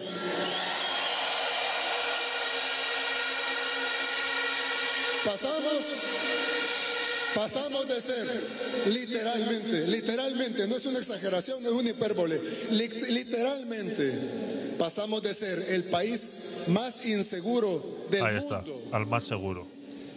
a ser el país más seguro de todo el hemisferio occidental. Había uno que decían incidencia cero, ¿no? Y salieron todos los periodistas a decir, ¿cómo que incidencia cero? Eso es mentira, eso no es verdad. Y empezaron a sacar todos un montón de gráficos. Me acuerdo cuando se habló, cuando se habló de eso. Empezaron todos a sacar un montón de gráficos y dicen, no, mira, en El Salvador sigue habiendo 10 eh, eh, 10 eh, intervenciones policiales por día, que no sé qué, un montón, un- unas cifras que dices, digo, vale, pero de esas, entonces ya cuando, cuando analizabas esos datos un poquito mejor, eh, te ponías a ver y digo, vale, pero de todas esas intervenciones policiales, ¿cuántos ha habido eh, asesinatos por parte de las maras y todo eso? Ninguno. Entonces es delincuencia cero. Todo lo demás no va a dejar de pasar. O sea, que alguien entre en una tiendita y se robe una Coca-Cola, eso no va a dejar de pasar. Ese tipo de delincuencia siempre va a existir. No esperemos llegar a la delincuencia cero literal, sino que con lo que ha acabado ha sido con lo que ha acabado y con lo que había que acabar. Y ya está. No pasa nada. Pero la gente no lo quiere aceptar. Buenas noches, Sakaran, bienvenido. El país más seguro de todo el continente americano. ¿Y qué dijeron? Está violando derechos humanos. ¿Los Sí. derechos humanos de quién? ¿De la gente honrada? No. Tal vez pusimos prioridad en los derechos de la gente honrada sobre los derechos de los delincuentes. Eso es lo único que hemos hecho. Y lo que ustedes a eso le llaman violar derechos humanos. Exacto. Yo le pregunto a estos organismos, a estos gobiernos de naciones extranjeras, le pregunto a estos periodistas Españoles del ¿qué país. que nos maten? ¿Por qué desean ver sangre de salvadoreños? ¿Por qué no están felices de que en nuestro país ya no corre la sangre que corría antes? Es que estás deteniendo inocentes. Estás deteniendo a gente por el simplemente hecho de llevar un tatuaje. Asesino. ¿Por qué? ¿Por qué debemos morir nosotros y nuestros hijos? Exactamente, Familukis, ustedes así es. que estamos respetando su falsa democracia, que ni ustedes mismos respeten en sus propios países.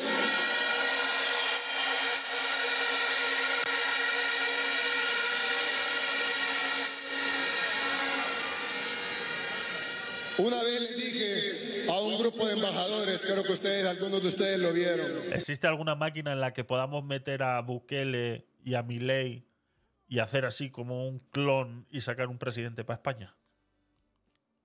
Hay que inventar algo, ¿eh? Ya, urgente. Nosotros los admiramos tanto a ustedes, a los países desarrollados, a los países poderosos. Los admiramos tanto que vamos a hacer lo que ustedes hacen, no lo que ustedes nos quieren ordenar hacer. Ahí está. Esa es mi frase favorita. Esa es mi frase favorita. Esa es mi frase favorita. Se ve un dron volando. Encima se puede volar drones sin multas. Jaja. Me voy a El Salvador. ¿Verdad que no te dejan volar drones en ningún sitio, eh, Familuki? De verdad, eh. Con, con el vicio que tienes tú a los drones y no te dejan volarlo en ningún sitio. Es increíble, de verdad.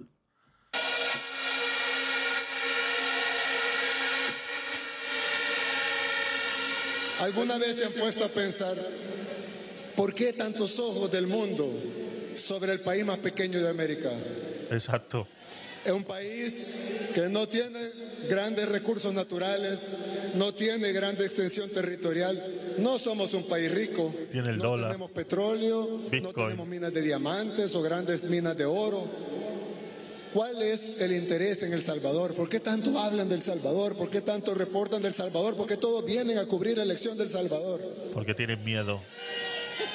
Tienen miedo, tienen miedo de que esto se replique, de que el Internet haga que se puedan ver estas cosas.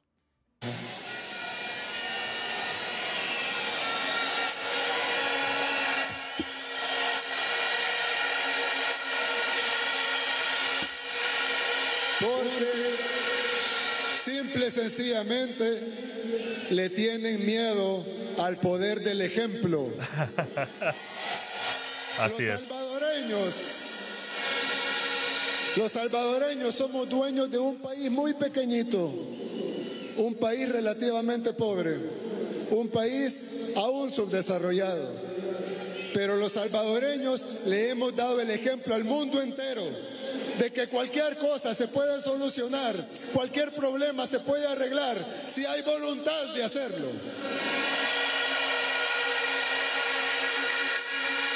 Si realmente se quiere, sí. Es que yo le compro todo el discurso, se lo compro entero. Entero se lo compro. viendo en toda América Latina, nuestros hermanos latinoamericanos. Nos ven desde Ecuador, desde Argentina, desde Brasil, desde Canadá. No, hermanos latinoamericanos, por ahí levantaron la bandera. Desde Canadá. Nos ven los hermanos de Honduras, nuestros hermanos de Guatemala, de Costa Rica. Nos están viendo ahora desde Chile, desde México, desde los Estados Unidos.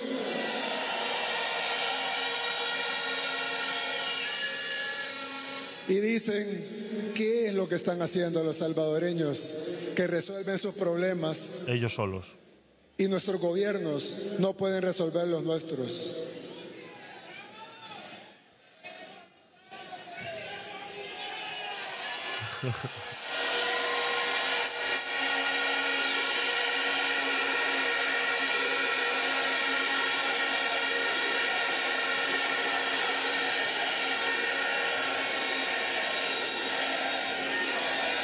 La respuesta es que los salvadoreños nos hemos unido. Aquí no hay polarización, señores. Como siempre habrá un pequeño grupo opositor, eso es normal en cualquier país libre. Siempre va a haber un grupito que no quiere y tienen derecho a no querer. Pero Tremenda no biblioteca, ¿eh? El 85% de los salvadoreños han votado por continuar el camino que llevamos en plena libertad y en plena democracia.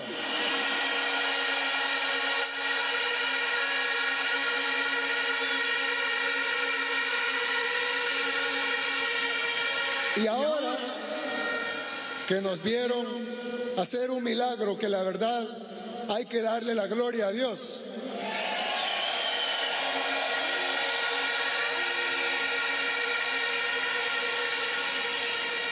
Porque ¿qué somos nosotros? Sino herramientas todos, herramientas de Dios. Dios quiso sanar nuestro país y lo sanó a través de un pueblo unido que decidió dejar el pasado atrás y decidió tomar las riendas de su propio destino.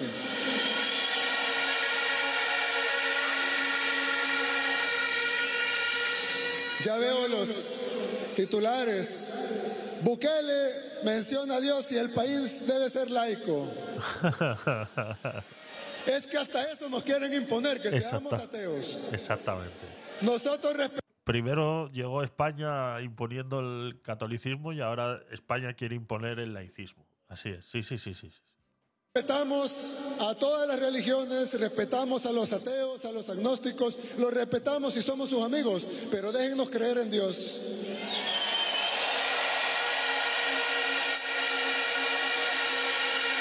Y déjennos darle la gloria si así lo queremos. ¿En qué les molesta? ¿En qué les afecta? Usan, usan, usan el dólar, ¿no? In God we trust.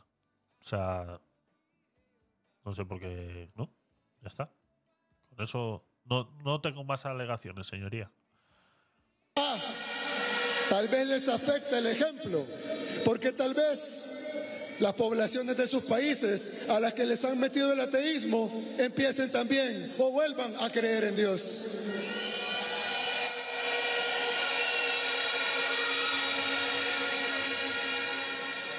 Ustedes han visto, gracias a Dios y gracias a este pueblo noble y unido, cómo El Salvador pasó de ser el más inseguro al más seguro. Ahora, en estos próximos cinco años, esperen a ver lo que vamos a hacer.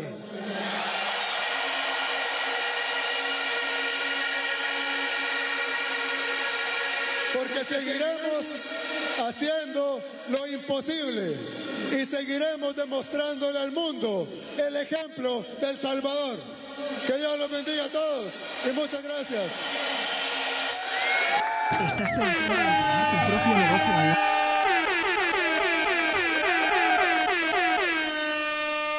Ya está, ya, ya, ya, ya. Calma, calma. Pues ahí está nuestro querido amigo Nayib Bukele. En su discurso de ayer, hace 15 horas. Hace 15 horas fue el discurso. Así que eh, poco más, poco más eh, con este tema. Vamos a ir con otro temita, vamos a cambiar de tercio, nos vamos a meter en, en contexto, ¿vale? Vamos a... eh, a ver, este, esta, esta parte es la que llevo esperando un par de días de poder hacer. ¿Vale? Llevo esperando un par de días poder hacer esta parte. Tenía muchas ganas, tengo muchas ganas de hacerlo. Voy a intentar ser lo más elocuente posible. Voy a intentar explicar un poquito por qué este señor anda equivocado y por qué este señor...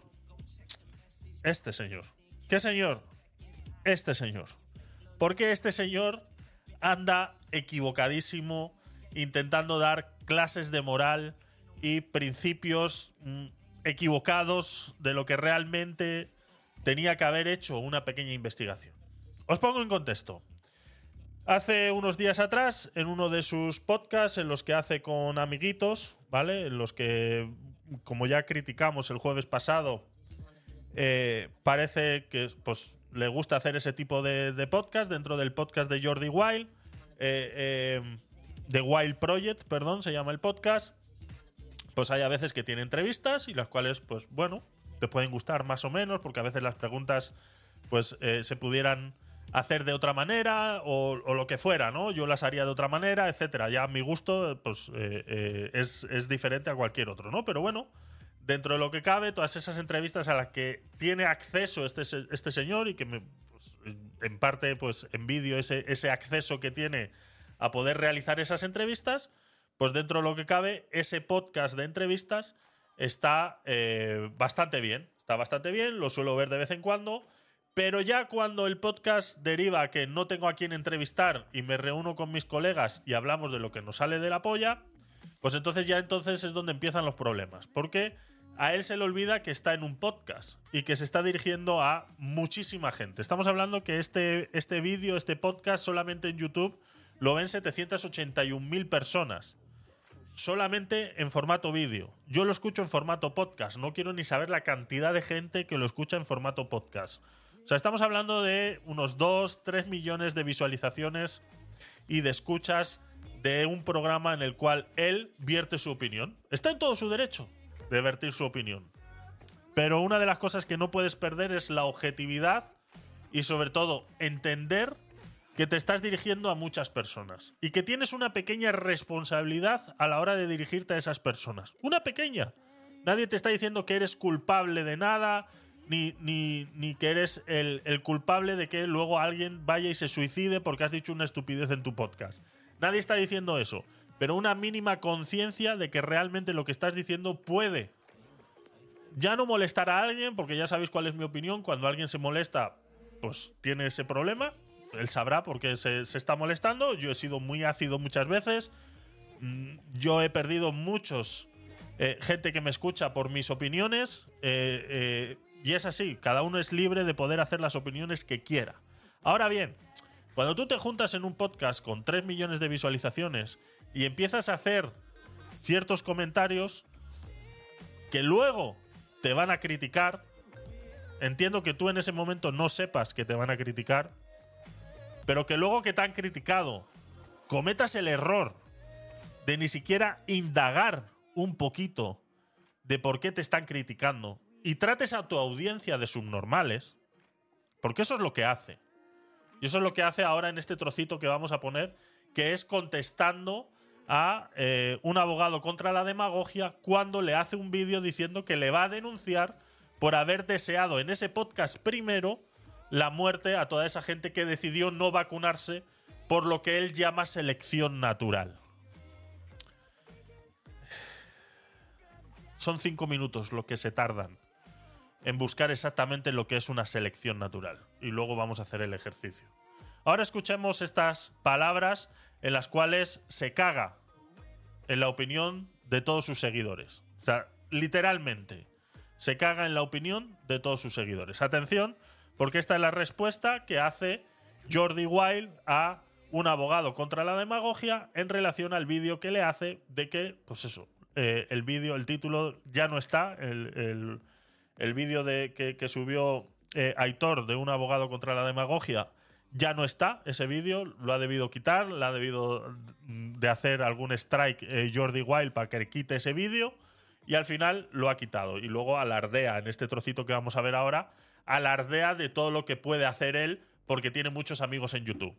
Pues que haga lo que quiera. Si quiere quedarse solo en YouTube, pues al final se va a quedar solo en YouTube. O sea, y, y parece ser que lo está consiguiendo y lo va a conseguir. Porque si ya no está el vídeo de un abogado contra la demagogia, que alguien me explique por qué.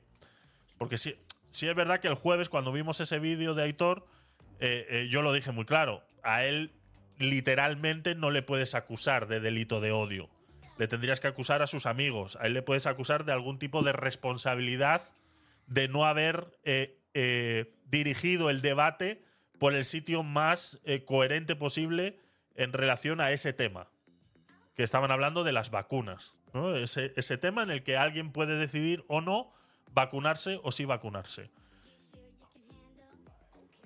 Entonces te encuentras con esto, ¿no? Que él va a contestar y está muy alzadito. Este chaval está muy subidito, está donde está, eh, le escucha mucha gente, él cree que lo que dice va a misa y ya está. Se creció, sí, está muy crecidito. Este chaval está muy crecidito. Y si a mí me lo pones delante, con cuatro palabras me lo como vivo. Porque no tengo más nada que decirle, nada más que eso. Cuando se lo coman por los pies todos los podcasts que están alzándose ahora, ya veremos si mira con desdén a todo el mundo. Exactamente, exactamente. Este le falta, le falta un hervor. O sea, le falta un hervor y él cree que puede decir lo que quiera, ¿no? Por eso decía al principio del podcast que esos, esos derechos que creemos que tenemos todos por el simplemente hecho de haber nacido. Y tú tienes derecho a la libertad de expresión siempre y cuando pues existen unas, unos reglamentos que hay que seguir, ¿vale? Entonces esta es la contestación que le hace a eh, Aitor. Atención. Perdón. Audios. Eh, realizador, por favor, te has despedido. Venga. Que la, la pirula hace. No, no es así, ¿no? ¿En, en qué alimentos está la vitamina D? Creo que ¿Zanahoria? de ver. es, eh, yo creo que salmón. Pistachos, Le, almendras, da- le da muy atrás. aguacate. El agua. Pocos. Sí, la vitamina. D. Un aguanto, resistiendo, amigos. Resistiendo. Y me, y me pongo contento porque ahora tengo que hablar de mi futuro en la prisión. De- que, no, que no va a ser como Brave, va a ser mucho peor y me van a hacer cosas muy malas. Bueno, va, ahora en serio. Vamos a- va- voy a intentar ser breve porque me da mucha pereza este tema. Va a intentar ser breve porque le da mucha pereza este tema. Te da mucha pereza cuando sabes que no tienes razón. Cuando tienes razón, bien que te tiras una hora hablando de Goku y de todo lo que te sale de los cojones. Pero vamos, es tu podcast, haz lo que te dé la gana. Yo es que no te escucho ya más. Yo simplemente estoy escuchando esto por el tema de eh, la selección natural, porque es que me hincha mucho las pelotas que alguien se llene la boca hablando de selección natural y no se haya tomado ni siquiera cuatro minutos de enterarse qué es realmente la selección natural y cómo funciona la selección natural mm, de nuestro querido amigo Darwin. Me da mucha pereza ya la, la temática. El otro día, en la tertulia con Alberti Salva, eh, fíjate que hacía yo creo como un año y medio, dos años que no hablábamos de las putas vacunas, que es un tema que me da una pereza, pero a nivel, y no hablo de vacunas del calvo, no, vacunas del COVID de los cojones. Y no sé por qué, creo que era porque hablábamos de la, de la enfermedad X, que es como un aviso de la OMS, que podría haber una enfermedad similar de transmisión, que fuera mucho más mortal, etcétera, ¿no? Y no sé por qué Alberto Salva sacaron el tema de, de eh, la la vacuna. Entonces ha habido un pavo, eh, youtuber, abogado, no sé qué, que se ha montado una película. Un pavo, youtuber, abogado que se monta una película. O sea, es que es, es un faltoso. O sea, O sea, él está por aquí y todos los demás estamos por abajo y nos tiene que faltar el respeto automáticamente a dirigirse a cualquiera que esté por debajo de él. Es que pi- ya pierde todo. O sea, en el momento que alguien utiliza los descalificativos para vertir una opinión, ya es que pierde todo el derecho a la opinión. O sea, ya tu opinión ha perdido todo el valor que puedas. Que puedas o sea, tu defensa ahora mismo delante de un juez ha perdido todo el valor. O sea, no tienes. O sea, has perdido. Has perdido. Ya está. y que me quiere denunciar. ¿Youtuber muy famoso? No, no, no. Que me quiere, bueno, pero tiene su, su público, ¿no? Es, no es top, evidentemente, pero tiene su público por eh, delito de odio con ¿Cuántos, ¿Cuántos seguidores tiene Aitor? Está claro que no tiene 4 millones y medio como tiene él, ¿no? Eh,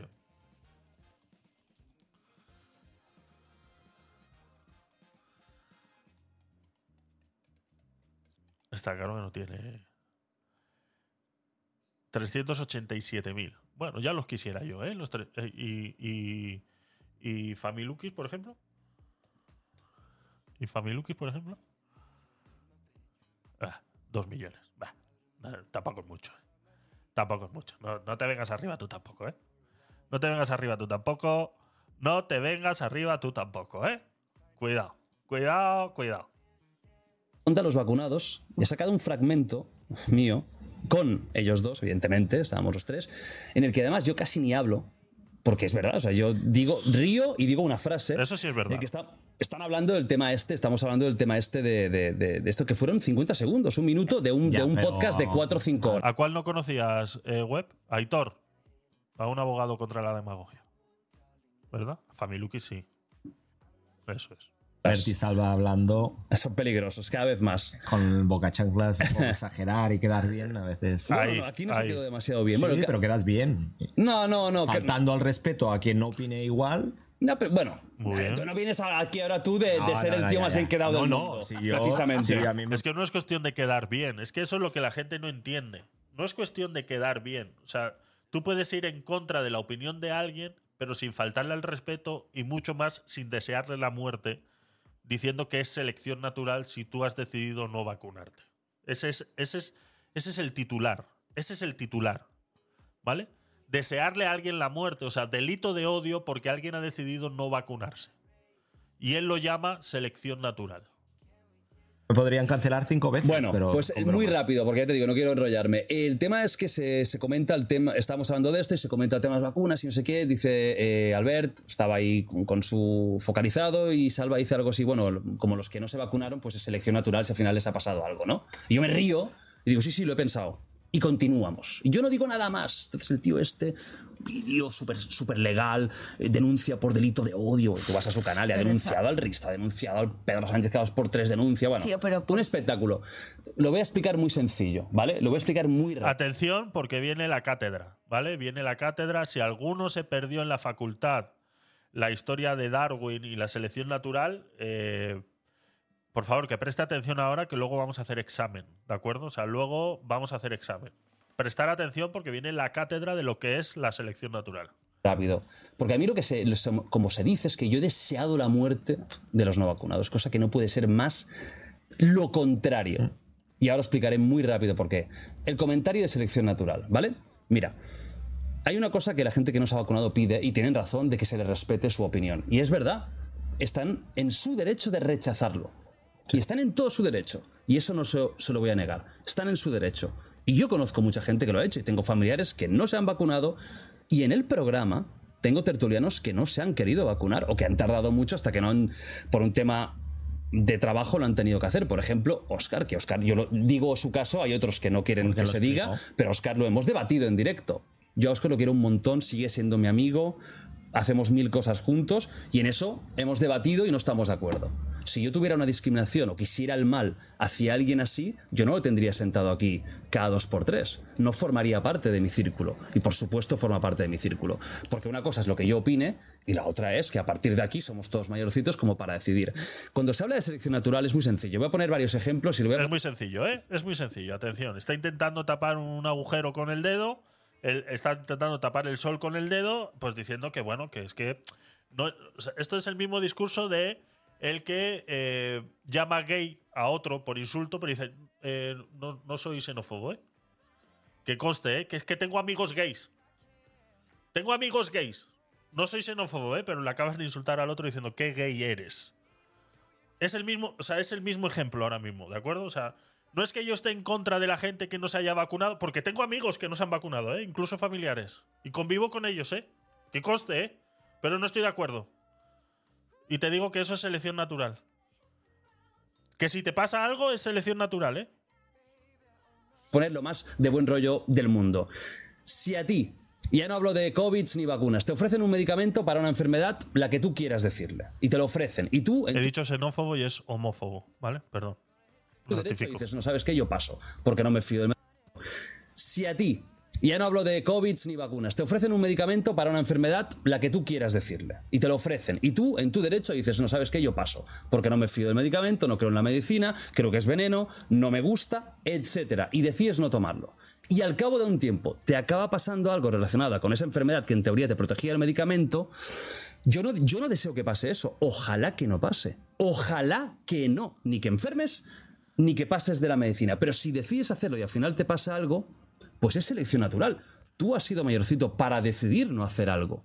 A día de hoy no hay manera de demostrar que alguien que fallezca haya sido porque no se haya vacunado X cantidad de años antes. O sea, no hay manera, no hay estudio científico que pueda demostrar que si tú has decidido no vacunarte y dentro de 10 días mueres, que haya sido porque no te hayas vacunado. ¿De acuerdo? No existe. No, pues es que se ha muerto de COVID. No existe. Aún así, no existe. No es eh, eh, no es causa común, o sea, no es causa-efecto, ¿de acuerdo? O sea, no hay manera de enlazarlo. Tú te puedes vacunar, enfermarte de COVID y morir. Exactamente igual. Exactamente igual. Así que, mm, por favor, un poquito de...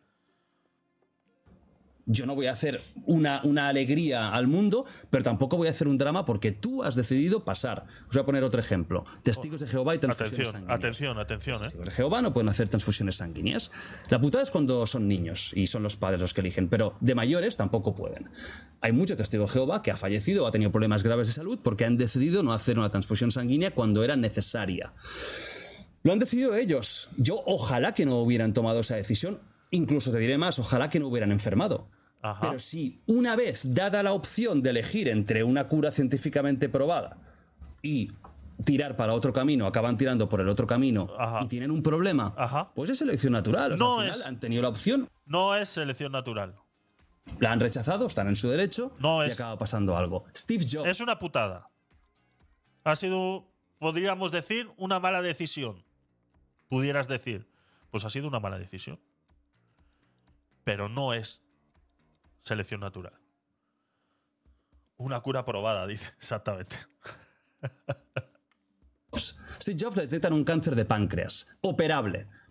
Él dice que no se va a operar y que va a intentar hacer un- una terapia microbiótica a través, de, a través de unos zumos y unas Sí, historias. unos yogures con aminoácidos y mierdas de esas. Sí, todos no sabemos la historia de Steve Jobs, pero que vuelvo y repito, no es selección natural.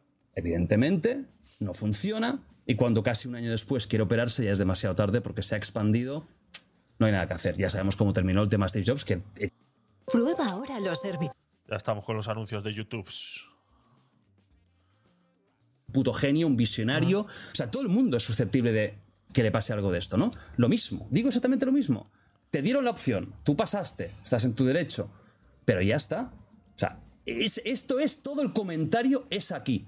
Igual que la gente que no se ha vacunado tiene todo el derecho del mundo a tener su opinión, que lo tiene, aunque yo no estoy nada de acuerdo, los que sí pensamos que ha sido algo útil también tenemos nuestro derecho Claro, a criticarlo No, y no, no, no. a no. decir que sí nos parece bien. No, no, no, no, no, no, no, no, no, no, no. Hay- ¿Ves? O sea, ¿os dais cuenta cómo la gente cree que tiene derechos que no tiene? O sea, ¿os dais cuenta cómo la gente cree que tiene más derechos de los que realmente tiene? Tú no tienes derecho a criticarme a mí, porque yo he decidido no vacunarme. Y atención, yo me vacuné. Y yo fui de los primeros que me enfermé de- de- del COVID el día 9 de marzo. Del 20 yo estaba enfermo, ¿vale?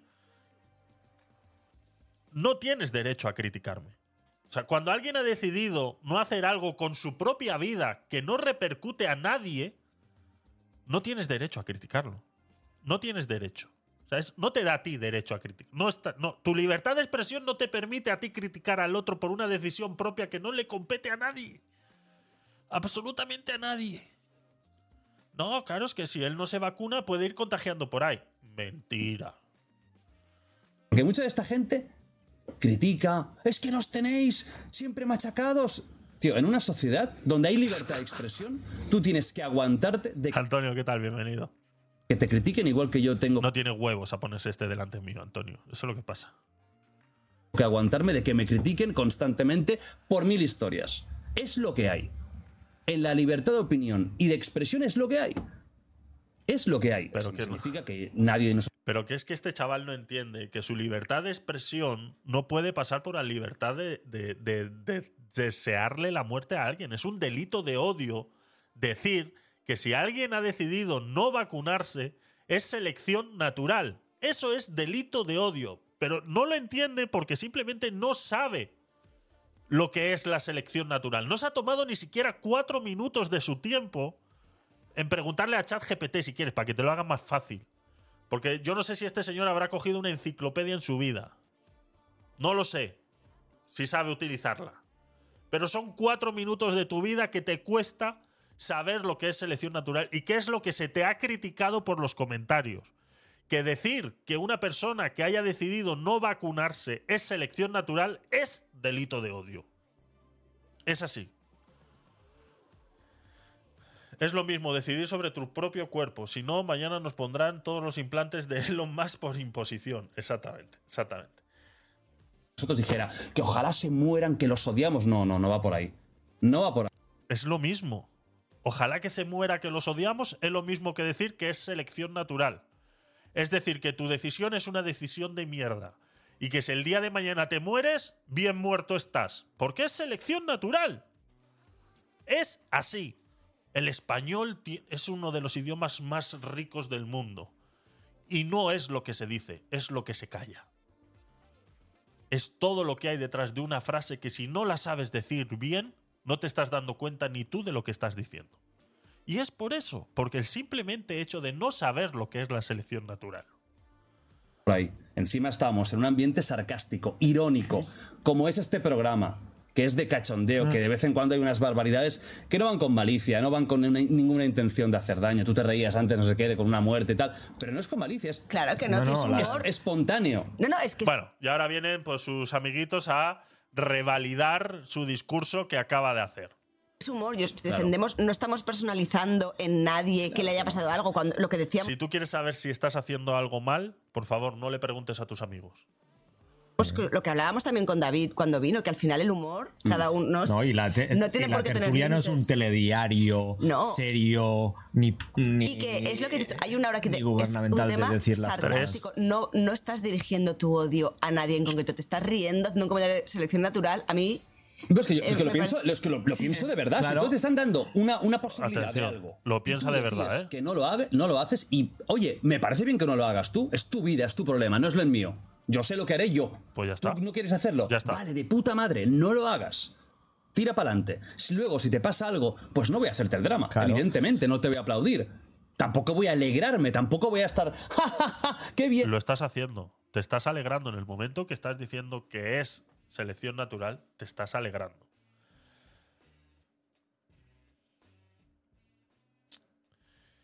Ah, selección natural. Atención, ¿eh? Realizador, ponme un poco de. Un poco de música ambiente.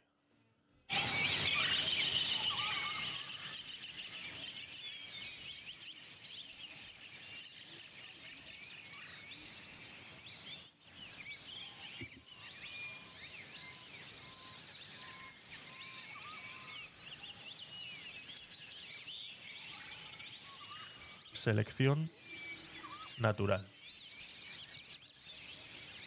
Había una vez en la selva un simpático mono llamado Mico. Mico era muy travieso y siempre estaba buscando aventuras. Un día, mientras jugaba en los árboles, se dio cuenta de que sus amigos monos tenían pelajes de diferentes colores. Algunos eran marrones, otros eran grises y algunos tenían manchas blancas. Miko se preguntaba por qué todos eran tan diferentes, así que decidió preguntarle a un sabio amigo, un búho que había por ahí, quien era el más viejo de la selva y sabía muchas cosas. El búho le explicó a Miko sobre algo llamado selección natural. Un día muy importante que había descubierto un hombre llamado Charles Darwin. El búho comenzó su relato. Imagina que en la selva hay muchos monos, cada uno un poco diferente del otro. Algunos son más rápidos, otros tienen brazos más fuertes y algunos tienen pelajes más coloridos. Ahora, en esta selva hay también muchos peligros, como grandes felinos que cazan monos para comer. Miko se asustó un poco al escuchar sobre los peligros, pero siguió prestando atención al búho. El sabio búho continuó. Ahora, imagina que un día un león hambriento viene a la selva en busca de comida. Los monos que son más rápidos pueden correr más rápido para escapar del león. Los que tienen brazos más fuertes pueden trepar más alto a los árboles para esconderse. Y los que tienen pelajes más coloridos pueden confundirse entre las hojas y ramas, haciéndolos más difíciles de ver para el león. Miko automáticamente entendió la idea. Dice, ahora entiendo, exclamó. La selección natural significa que los monos con características útiles para sobrevivir tienen más probabilidades de vivir y tener hijos, transmitiendo esas características a la próxima generación. El búho asintió con sabiduría. Exacto, Miko. Y con el tiempo esas características útiles se vuelven más comunes en la población de monos, porque los monos que las tienen son los que sobreviven y se reproducen. Miko se sintió emocionado de aprender algo nuevo y corrió a contarle a sus amigos monos sobre la selección natural. Juntos pasaron horas imaginando qué características podrían ayudarles a sobrevivir en la selva. Desde ese día Miko entendió que la naturaleza es como un gran juego de supervivencia, donde los más fuertes y adaptables tienen más probabilidades de vivir felices y libres en la selva. Y así, como una nueva compresión de la selección natural, Miko y sus amigos continuaron explorando y disfrutando de la maravillosa selva a la que llamaban hogar.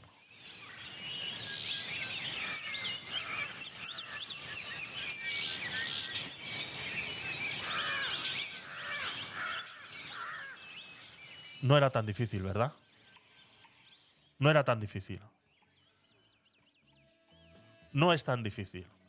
Hasta un cuento para un niño de 5 años es capaz de entender lo que es la selección natural. Esta ha sido la manera fancy de entender lo que es la selección natural. ¿Vale? Si ahora nos vamos a la Wikipedia y leemos lo que realmente es la selección natural, dice, es un proceso evolutivo que fue escrito por Charles Darwin en su libro El origen de las especies e inspirado en las ideas del ensayo sobre el principio de la población de Thomas Matthews, que establece la supervivencia del más apto o la proponderancia de la ley del más fuerte. Ahora bien, la teoría moderna explica que la selección natural es siempre sin ningún agente externo. No puede haber un agente externo. Si no, no se llama selección natural, sino que se llama eh, selec- eh, eh, ¿Cómo se...? eh, ya se me ha olvidado. Eh, bueno, vamos a leerlo, porque, o sea, quería, quería cortarlo un poquito, pero vamos a, vamos a intentar leerlo otra vez. Eh, ¿Por dónde iba? Por lo que los individuos menos aptos o más débiles parecen eh, perecen y sus rasgos no se transmiten a las generaciones siguientes al no reproducirse en contraposición del concepto y la selección artificial, donde sí existe una intervención directa. Selección artificial por el humano, con el propósito de mejorar los rasgos. ¿no? Eso es lo que hacemos mucho con el maíz, con las verduras, eh, todos estos transgénicos y todo eso. Vamos quitándole características a uno para ponérselas a otro y lo hacemos de manera artificial. Esa, eh, esa es la manera en la que un agente externo es capaz de eh, hacer esa selección eh, evolutiva de un ser vivo. Es así de fácil. Yo no sé por qué a este chaval. Y, y- no sé. O sea, yo no sé por qué a este chaval le cuesta tanto entender que se ha equivocado. O sea, era tan fácil de decir, vale, nos hemos equivocado, tenéis razón, es verdad, esto no es selección natural, es una opinión propia en la que opino que estás tomando una eh, eh, decisión mm, de mierda y que bueno, y que si el día de mañana, pues por esa decisión de mierda terminas muriendo, a mí no me eches la culpa. Ya está.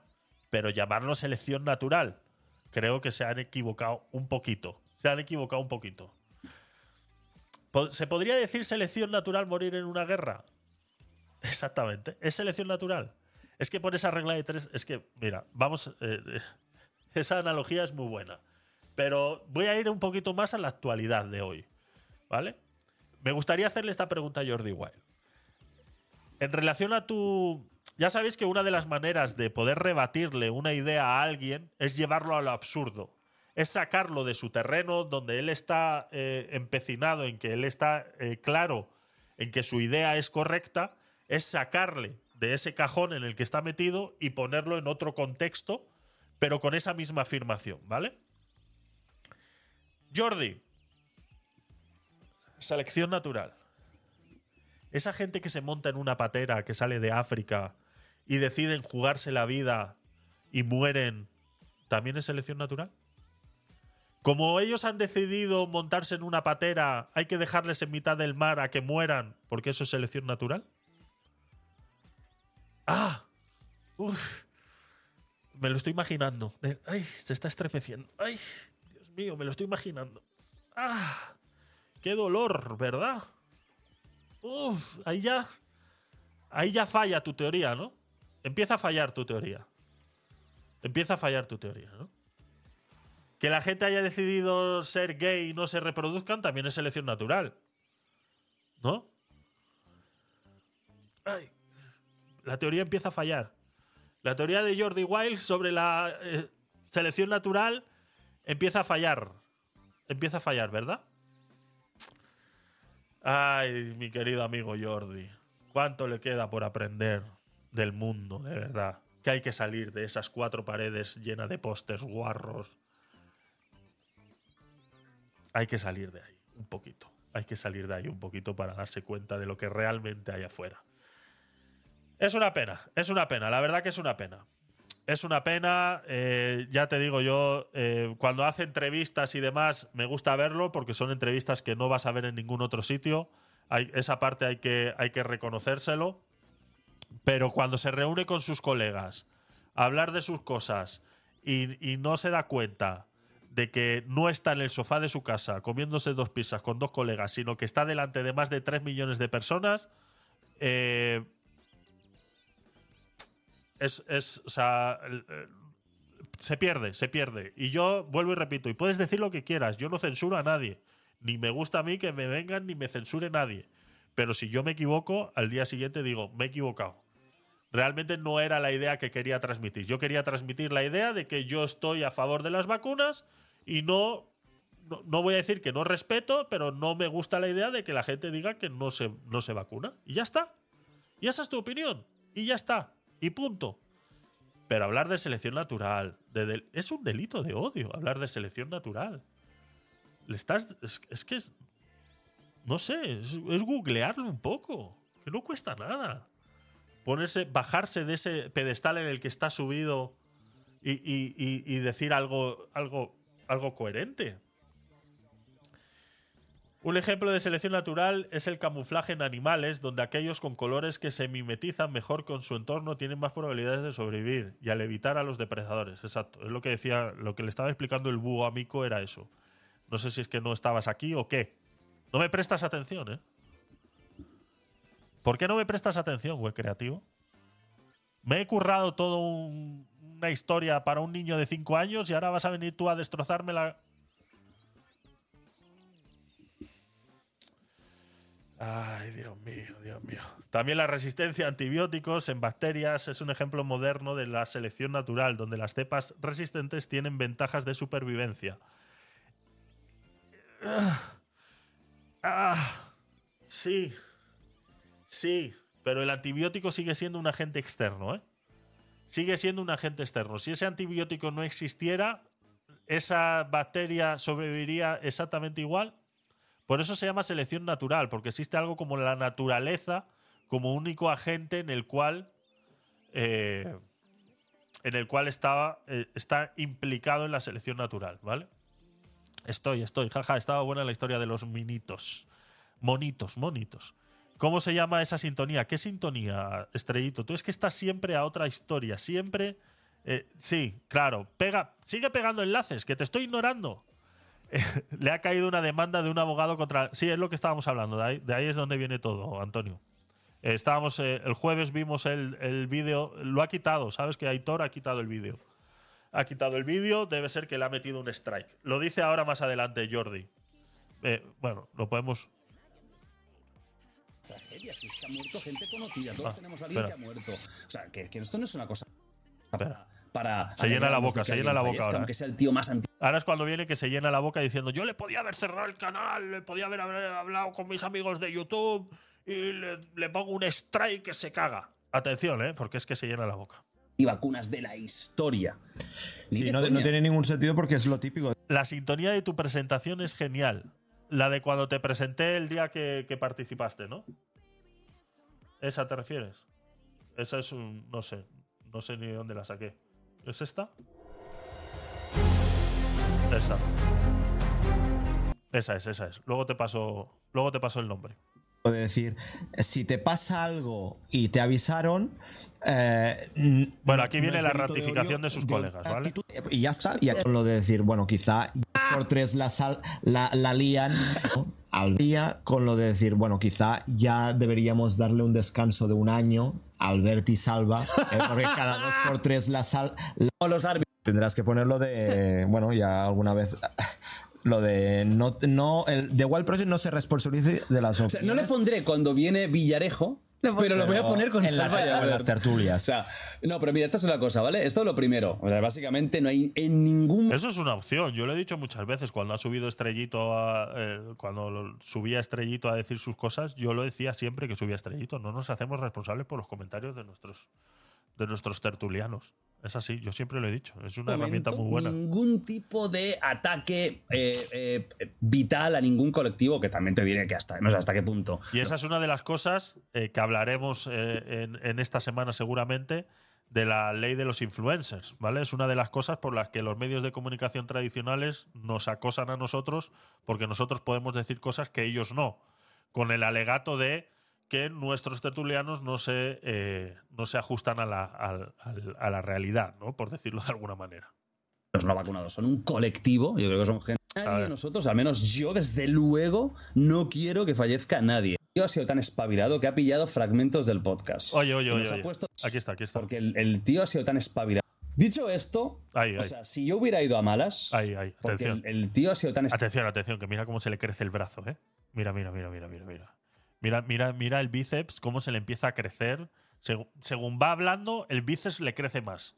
Se va hinchando el tío, se va hinchando solo, solo, solo, se va hinchando solo. Es increíble. Atención, ¿eh? Mira, mi- fijaos en el brazo, ¿eh? Fijaos en el brazo. Dicho esto, Mira, o sea, mira, si yo hubiera ido a malas, Qué brazo, tío. porque el, el tío ha sido tan espabilado que ha pillado fragmentos del podcast. Ha sido tan espabilado, ¿eh? Atención. ¡Denúnciame, Jordi! ¡Denúnciame por estar viendo esto! ¡Denúnciame, por favor! Y los ha puesto tal cual. Sí, lo ha editado un poquito el sonido. Yo he hablado con YouTube. Si yo hubiera querido, Sí, le meto un strike.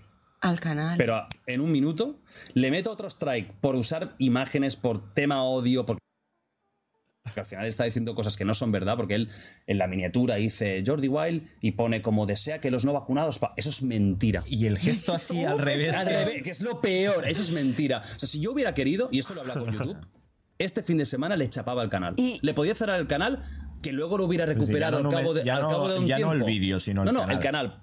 Por varias cosas. No tengo por qué explicar, pero varias cosas. Varias cosas, ¿eh? Uf, tiene, tiene información privilegiada Jordi Wild, ¿eh? Tiene contactos en YouTube. eh, cuidado, ¿eh? Cuidado con Jordi Wild, que es el capo de YouTube. No te metas con él, que te chapa el canal, ¿eh? Cuidado. ¡Ciérramelo, Jordi! ¡Jordi! ¡Ciérramelo si tienes huevos!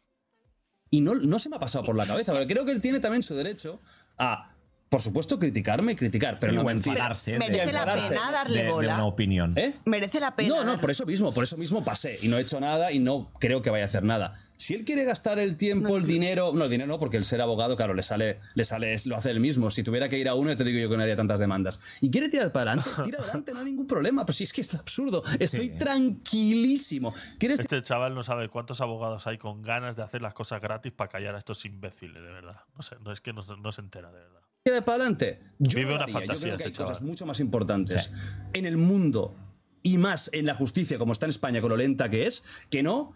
Este todavía no se acuerda el día que casi le chapan el canal por llamar a, a Irene Montero. eh, ¿cómo, ¿Cómo le dijo? ¿Cómo le dijo a Irene Montero? Que no tenía. ¿Cómo es? Que no tenía inteligencia o algo así, ¿no? ¿Os acordáis? ¿O- ¿Os acordáis de, de que casi le chapan? Vamos. eh, Que tuvo que hacer un comunicado al día siguiente pidiendo perdón. O sea, ¿no os acordáis? A Este se le ha olvidado todo eso. eh, Se hicieran dos este se le olvida que hay gente con más contactos que él. bromas o tres. Subnormal, este eso es, eso Si es. tú quieres gastar tiempo y recursos, Recursos. de la justicia en una chorrada así, luego no vendamos la moto de que miramos por el bien común y bien histórico. Y a partir de aquí el tema vacuna ya me la pela. Haced lo que os dé la real gana. Bueno, y- Vivid vuestra vida como queráis. A mí dejadme en paz. Yo no hablaré más del tema ya. O sea, para mí yo zanjo aquí, pero quería hablarlo. Pero qué putada, que si te sale de los huevos hablar de la puta vacuna, Es- puedes no, hablar pero- de la Pero que puedes hablar de la puta vacuna, que es que esta gente también está despistada, esta chavala.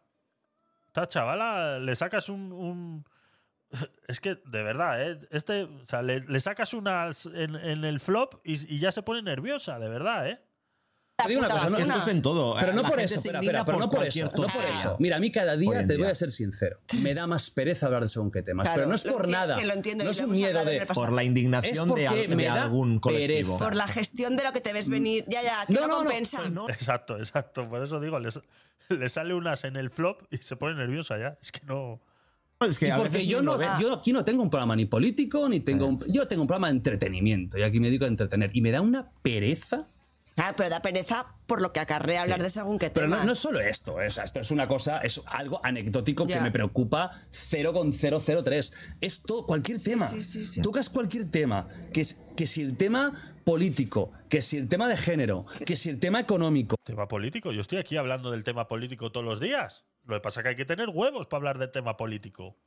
Y, cuando tienes 3 millones de, de gente viéndote, tienes que tener huevos para hablar de tema político y saber que te va a llegar un montón de hate, porque de esos 3 millones de personas, dos están en contra de todo lo que estás diciendo.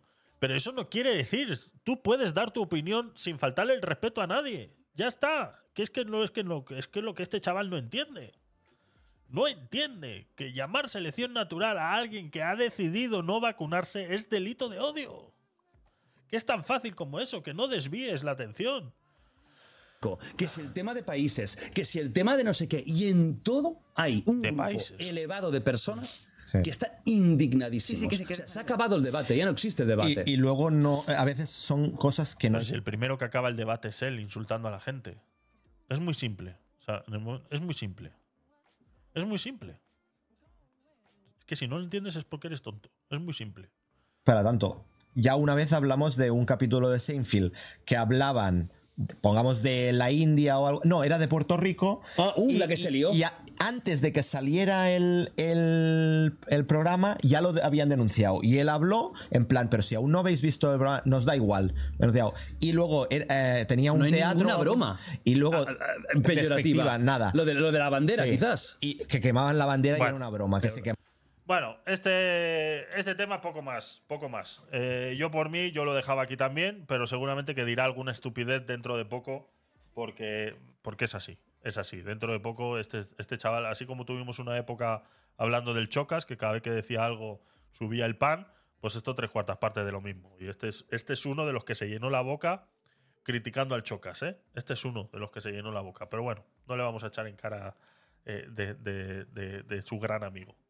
Eh, hablando del Chocas, ¿eh? ¿Cómo, cómo vamos hilando? ¿eh? ¿Cómo vamos hilando? Tengo ganas de ver, muchas ganas de ver, y yo creo que con eso nos vamos a ir terminando.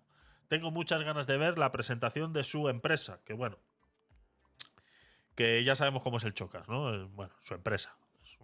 Es, socio en una empresa, ¿vale? Pero bueno, eso es lo de menos. Es como él dice muy bien en, en algún short que he visto por ahí, al fin y al cabo todas las empresas funcionan exactamente igual. Nadie es dueño 100% de una empresa. Así que eh, por esa parte, a ver, déjame ir cerrando por aquí. Creo que la tengo por aquí guardada. Sí. Ah, Anuncios de YouTube. Anuncios de YouTube. Saltar. Bueno, pausa. Un segundo. ¿Cuándo, cuándo, ¿Cuándo vais a donar lo suficiente para que yo pueda pagar el YouTube Premium todos los meses?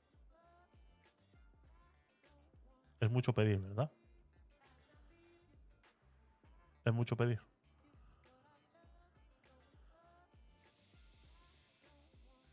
En stream no pasa eso. Exactamente. Exactamente. Eh, ¿Qué lío hay con Twitch, eh? Stream está en su mejor momento ahora mismo para empezar a rascar. Hay que rascar, hay que rascar. ¿Qué problemas hay en Twitch?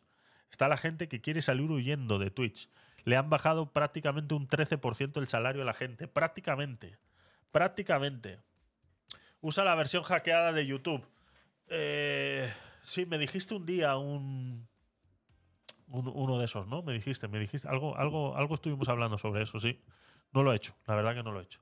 Venga, vamos a ver esta nueva empresa de alimentación, No Eats, el cual eh, pues eh, es parte dueño el Chocas. Tengo ganas de ver este vídeo, no lo he visto, ¿de acuerdo? Así que vamos a echarle un vistacito. Bienvenidos de nuevo. Mi nueva empresa. 2024 es un año de nuevos proyectos. Ya sabéis que 2023 estuve muy centrado en mi trayectoria profesional y en todo lo que envuelve a mi trabajo, Y en VP. pero es hora de hacer Y en Cathy VP. un cambio, porque lo necesito. Lo necesito para mí, porque me he deteriorado con el tiempo. Por desgracia, es inevitable cuando estás centrado en tu trabajo dejar de lado otras cosas para centrarte en tu trabajo, pero esto se tiene que terminar. Os lo dije hace mucho tiempo y es hora de cambiarlo. Voy a empezar a hacer un cambio físico. Un cambio físico que lo iréis viendo progresivamente, aunque no voy a intentar ser muy pesado con ello. Ya estamos. Ya estamos. Ya llegó el, listo de turno. Ya estamos. El que tiene un cartoncito ahí pegado en la pared que dice que es ingeniero aeroespacial. Ya está. Ya lo tenemos en el chat. Hemos detectado al ingeniero aeroespacial ahora mismo. Acabamos de. Tenemos ya. Voy a poner aquí un mural. Aquí. En esta pared de aquí. Voy a poner un mural y, voy a empezar a poner ingeniero aeroespacial. Y los voy a ir poniendo así como empleado del mes. Y este mes se lo ha ganado Web Creativo. ¿De acuerdo? Este mes Web Creativo se ha ganado este trozo de pared que hay aquí. ¿De acuerdo? Es el ingeniero del mes. ¿De acuerdo? ¿Que, ¿Qué ha estudiado? pero, ¿cómo que ha estudiado? Pero, o sea, ¿qué me estás contando? ¿Cómo que qué ha estudiado? Trayectoria profesional, dice. ¿Qué ha estudiado? Espera, que te voy a poner el comentario aquí destacado. Es- ahí está, ahí está. Ahí está, vuestro ídolo. Ahí lo tenéis. Web creativo. Ahí lo tenéis. De verdad. De verdad. es streamer. La de trabajar no se la sabe. Es más que suficiente, chavales. Ya está. Es la. es, es- es el futuro. Es el futuro. Y para llevar un cambio físico, tengo que hacer un cambio en mi alimentación también. Claro. ¿Y qué mejor forma de hacer un cambio en mi alimentación que teniendo mi propia empresa? La competencia lleva días intentando humillar al Chocas. Lleva días. Huitaca. Hoy no sé, ¿ha puesto algún tuit hoy? A ver. A ver si el Twitter. A ver. A ver, si- pero a ver si ha puesto algo hoy diferente. Eh,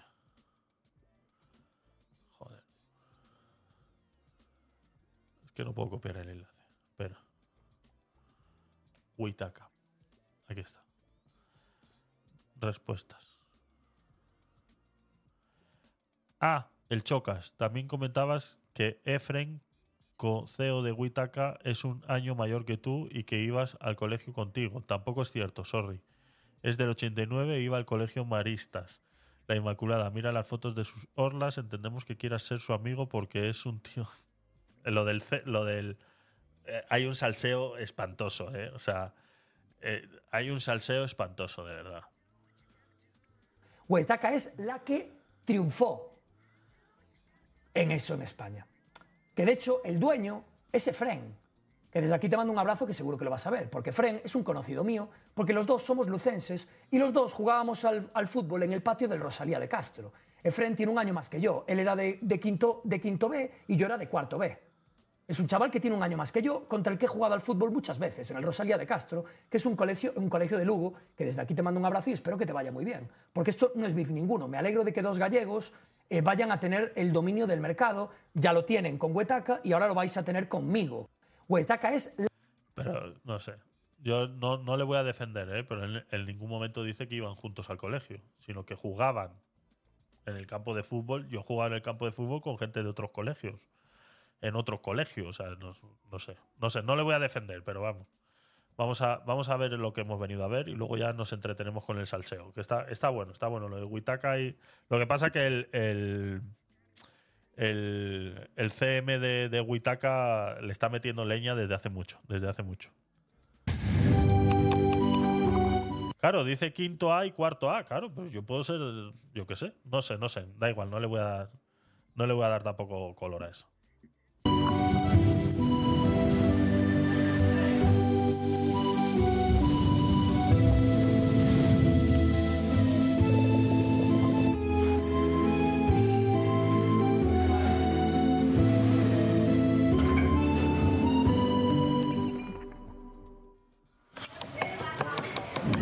Tranquilos, no seré yo el que cocine.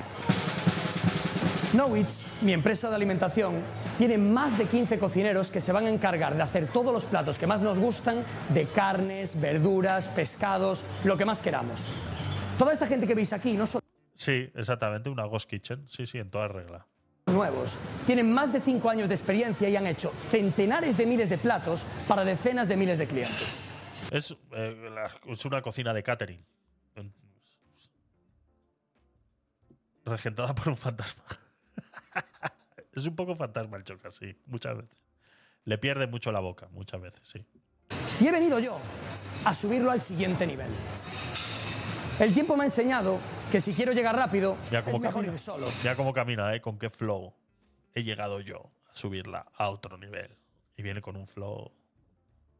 Pero si quiero llegar lejos, es mejor ir acompañado. Hostias. Dos de las cosas más importantes en esta vida son la salud y el tiempo. Y con nosotros vas a poder conseguir ambas. El español de media dedica 10 horas. Pero Reven es socio también. Reven es socio también, ¿alguien lo sabe? Horas cada semana a ir a comprar, a cocinar y a limpiar lo que ha ensuciado cocinando, que es la peor parte. Con nosotros podrás dedicar esas 10 horas a lo que tú quieras, a ir a trabajar o a estar en el gimnasio o a simplemente pasar tiempo con tu familia, con tus amigos, jugando lo que tú quieras. Sí, yo escuché, escuché que Reven le, le comentó, oye, mira esto y tal, pero no sabía que Reven ya estaba metido ahí. Eso es lo que no sabía. Ganarás salud, porque vas a tener una dieta mucho más equilibrada de la que conseguirías tener por tu cuenta. Nuestros platos tienen la cantidad de proteínas, la cantidad de hidratos y la cantidad de verduras recomendadas por los nutricionistas. No os doy más la chapa, ya que estamos aquí, vamos a ver un poco cómo funciona todo el proceso.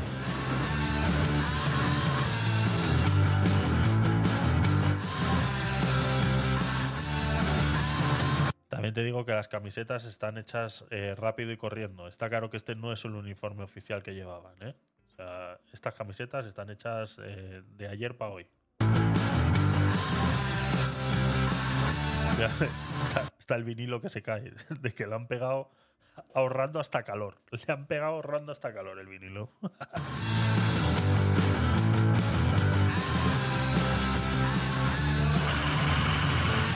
Pues estamos aquí en las entrañas de Knowits y queremos enseñaros algunos de los procesos de la gente que está aquí dentro trabajando y que os llega luego a vuestra casa la comida fantástica. Estoy aquí con Fabián y que nos cuente un poco cuál es el proceso que hacemos en esta cocina. Bueno, y hoy estamos aquí para mostrar un- uno de nuestros platos, uno de los tantos platos que tenemos. ¿Cuántas mandas? ¿Qué tenemos que hacer? Más, más, más, hay que salpimentar. Eso, eso, dale más, dale más. Métele Si más. alguien está muy salado muy soso es culpa mía, eh, pido perdón. Esto después estará cocinando durante 5 horas. Cinco horas. Es que mirad los trozos de carne, o sea, es normal que necesiten un tiempo de cocción largo. Fabián, antes de echar el aceite, ¿esto qué es? Esto es una sartén basculante, esto es una maravilla. Aquí Wow. podemos cocinar hasta 200 kilos de comida y cocinamos las pastas, cocinamos mucho de las elabor- elaboraciones las hacemos aquí. Miren los ajos aquí troceaditos así. Echamos los ajos. Y ahora con la carne, tráetela para aquí. Vamos a coger este trocito que tiene una pinta excelente. Estudia FP Oficial. Uf, qué buena carne. Cuando esté doradito lo damos vuelta.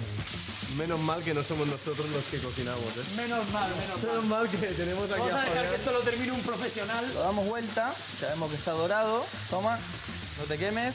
No, no, no hay problema. ¿Cómo que esto tarda 5 horas en cocinarse? Si parece que está hecho ya casi para comer. No, porque tiene un proceso largo para que se desmenuce solo, para que coger todos los sabores. Ahora le vamos, vamos a seguir procedimiento. Y ya echamos la carne restante, echamos el tomate y lo dejamos cocinar suavecito. Ahora echamos la verdura. Cuidado con ¿Le el aceite, echo no te quema. Yo soy muy pasoso, tío. Ahora sí, con la pala lo meneas. ¡Wow! ¿De hecho las dos? Sí, las dos botellas. Pesadilla en la cocina Estoy 3. aquí, chicote, nos pega una paliza. Escúchame, esta escena es increíble, ¿eh? Chocas aquí con la pala, moviendo un puto kilo de verdura. ¡Buah! Y ahora 80 kilos de carne aquí dentro. Esto es una movida. 80 kilos. ¡Dios! Tienes que tener mucha fuerza, ¿eh? Para hacer esto bien. Lo repartimos. Fabián, échale una mano a Chocas. Dime porque cómo lo haces tú, porque soy un O lo estiras tú, Se me va a caer la baba, o tío. esta semana a la peña le llegan los platos en la mierda. Lo he hecho disperso, ¿no? Pues ahora lo ponemos al mínimo. Para que se se Claro, va soltando sus jugos y se va quedando. Esto es para hacer carne mechada, ¿no? 105 Entiendo. grados. Aquí, aquí. Este, ese. ¡Dios! Nos vemos en un rato. Y silencio. Silencio. Fabián, tú eres nuestro jefe de cocina. Bueno, uno de nuestros Uno de jefes, los porque dos. sois dos jefes de cocina. ¿Cuál es tu background? Porque no empezaste a cocinar ayer. ¿Qué has hecho con No, tu vida en el mucho mundo de la tiempo, cocina? llevamos casi 20 años en la cocina. Tuve un paso por Canarias, después ya di el salto a Barcelona con Jordi Cruz, ya pasé con Carlos Avellán, estuve Grupo Lopesat, Hotel de Lujo Canarias, Hotel Carles Avellán Barcelona, Abac Jordi Cruz. Eh, ahí, no, ahí no cobraste. Ahí no cobraste. Jordi Cruz no paga. A Tempo Jordi Cruz tampoco te pagó. Joan Escribá, no sé si paga, Joan Escribá, eh, con Shakira Piqué y Grupo Tragaluz en Blue Spot. La Mar, Gastón Acurio. Hostias, este es de Gastón Acurio, ¿eh? Este, este es bueno, ¿eh? De Lima, Perú. Y Asian Garden Alicante. Con, con Escribá y ahí.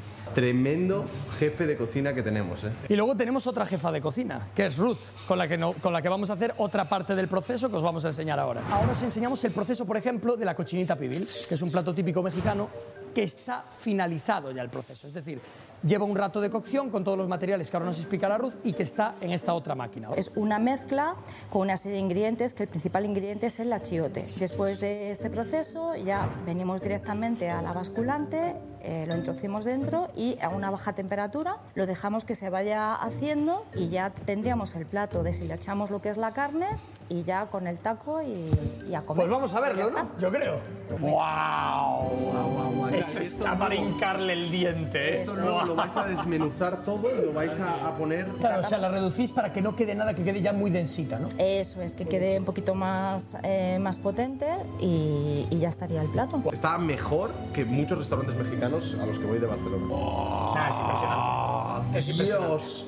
Está perfecta. Esto es un poco para que veáis un poco lo que hay, que es comida cocinada por gente muy profesional que lleva muchos años en el sector y que controla mucho y que hacen la comida espectacular y esto es lo que llega a casa. Esto lo hacen personas que, lo van, que con muchos conocimientos hacen exactamente los platos como lo tienen que hacer, con las proporciones correctas, para que los podamos disfrutar y que cocinan pues, mucho mejor que nosotros. ¿Cuántos años llevas tú en el mundo de la cocina? Bueno, yo empecé a cocinar en Ibiza y de ahí Agroturismo, Acharo, Ibiza, Abac, otra que... no- ¿Cómo les gusta, eh? No trabajar sin que te paguen, eh? A Tempo, Jordi Cruz, Carlota Aquenella, Barcelona, Arrocería Joan Escribá, El Mercado Rafael Osterlin, Lima, Perú. Vivot, eh, todo el mundo, todos los chefs se van a Lima, Perú, eh. La verdad que es un, es un sitio donde aprender cocina bastante, bastante importante. Pues ya yo me estuve moviendo por Barcelona pues en distintos restaurantes eh, de- con distintas especialidades, pues aprendiendo un poquito, ¿no? Y Hasta acabar aquí con nosotros. Exactamente, de Barcelona El para definitivo. acá. Eso De aquí no te vas nunca, ¿eh, Ruth? Ya para siempre. Esto nos sella de por vida. Hola, ¿cómo estás? Hola, ¿cómo estás? Otra que se ha puesto el vinilo ahora mismo en la camiseta. Dios mío. De cocina no te puedes Ya ir para siempre. Pues muchas gracias, Ruth. Gracias, Gracias a por enseñarnos el vosotros. proceso. Gracias. Os queríamos también enseñar esta parte del proceso, que nos lo explique un poco Ruth, porque hemos venido aquí a un, a un habitáculo, a un cubículo que está a 2 grados, que está súper frío y que es donde se hace el proceso de masado, ¿verdad, Ruth? Pues se puede decir, para que lo entienda todo el mundo, que es como un quirófano. O sea, es una sala donde solamente está permitido que esté presente las personas que van a emplatar. Y ni siquiera esas personas en el proceso de emplatado pueden entrar y salir. Exactamente. Y entonces, bueno, pues por un lado tenemos la carne para ponerla en la barqueta y ponerla en el taco, nada más. Y pues, ahora cogemos los tacos. Para que no queden ahí esponjosos de, de mar y es, tal, que no es. queden espachurrados, sino que te lo montas tú en un momento, calentando Eso todo, es. te queda todo calentito y te lo montas tú. Eso es. Y ahora quedaría pues la última parte del proceso, que es sellarlo. Nosotros no utilizamos absolutamente ningún tipo de químico en nuestra comida. Por eso es muy importante que una vez que lo cocinamos, en el mismo día todo lo envasamos. Entonces es una especie de envasada al vacío, pero en vez del vacío quitamos el oxígeno para que la comida no se pueda, no se pueda estropear. y queda perfecto. God. 95% de toda nuestra dieta, de toda nuestra carta, siempre son platos, platos totalmente saludables, pero también tenemos Claro. opciones, pues una, Una lasaña, lasañita, unas una costillas, cochinita, una cochinita pibil. Espectacular, firmado. Y para cerrar, os quería enseñar qué es lo que os llega a casa. Porque claro, cuando pidáis, os llegará un paquete como este, con todos los platos que hayáis decidido consumir a lo largo de la semana. Y os lo quiero enseñar para que veáis que no hay trampa ni cartón. Esto es tal cual lo que os llegará a vuestra casa en vuestros platos. Pedido real, ¿eh? Hay qué que bonito poner. la presentación y todo de cómo os llegaría. Esto lo abrís y os llegaría vuestra carta con los datos de Ahora, contacto ahora sacamos el cálculo. Vamos a ver cuántos platos hay. Y aquí los platos. Mirad qué pinta. Y esto es un poco el resumen de Ah. todo. No, no, no nos queremos explayar más, eh, no queríamos daros tampoco una chapa con el vídeo porque es un proyecto muy, muy personal que, que quiero que llegue a la gente para que todos intenten hacer un cambio conmigo los que les apetezca o todos quieran mejorar su vida a nivel alimenticio. Creo que hay que cuidarse, es, mm, hay que darse cuenta lo antes posible, pero hay que cuidarse. Yo llevaba un ritmo de vida y un ritmo de alimentación pidiendo pedidos a domicilio todos los días muy malo. Es algo insostenible a largo plazo y algo que te va a afectar sin que te des cuenta. Y hay que comer más saludable y tener a profesionales que hagan platos de comida para ti, para que disfrutes al mismo tiempo que comes y además puedas eh, comer sano con los nutrientes necesarios para vivir una buena vida, pues qué mejor y por este precio. Esto es el cambio necesario para mí, espero que también lo sea para vosotros. Entrad en knowits.com, pero ya os digo que va a estar casi siempre agotado, porque quiero deciros algo, no vamos a sacar muchos platos, ¿vale? Quiero que lo tengáis claro. Vamos a sacar pocos porque premia la calidad. Lo más importante es que los platos os lleguen así. Si no os llegan así, no os están llegando bien. Queremos que cada vez que os llegue un plato a casa digáis, joder, qué buena pinta tiene esto, lo quiero comer. Lo siento mucho, pero vamos a ir poco a poco, aumentando la calidad, aumentando las cocinas y aumentando el, el ritmo de, la- de- trabajo, porque no queremos que la calidad disminuya. Esto es algo lo más importante para esta empresa. Así que poco a poco se irán implementando platos, disfrutadlos mucho. Gracias por haber visto el vídeo, gracias por haber querido saber un poco más acerca de este proyecto. Disfrutadlo de verdad, nada María más feliz. Escucharé vuestro feedback. Haré encuestas en Twitter, en redes sociales para saber lo que, que- lo que nos tengáis que decir. También en la web habrá feedback para que nos digáis qué plato os gusta, qué plato no, qué cambiaríais, porque la empresa es mía, es nuestra. Es decir, lo que queremos es que sea lo mejor posible. Así que queremos escucharos. No vamos a hacer como las empresas de videojuegos, que dicen que escuchan a la comunidad pero no lo hacen. Esto no va a ser así. O sea, Que queremos que realmente los platos sean lo mejor posible. Que eso es normal. Porque creemos que tenemos, tenemos un producto mucho mejor que el de la competencia. Y queremos seguir mejorando. Así que gracias. Comparar esto con los videojuegos. Será bien recibido cualquier crítica. Un abrazo a todos y nos vemos en la próxima. Hasta luego. Bueno, está bien. Está bien. No weights. Vamos a ver la web. Esta es la web de No Weights. No, no. Envío a toda la península. Eh, vale, esto es lo primero que hay que tener en cuenta con este tipo de, de negocios, o sea, con este tipo de, de manera de alimentarse, es que esto es una comida al día. O sea, no. Si tú quieres. eh, si tú crees que, eh, eh, que es comida y cena y cosas de esas, eso no funciona así, porque si no es carísimo.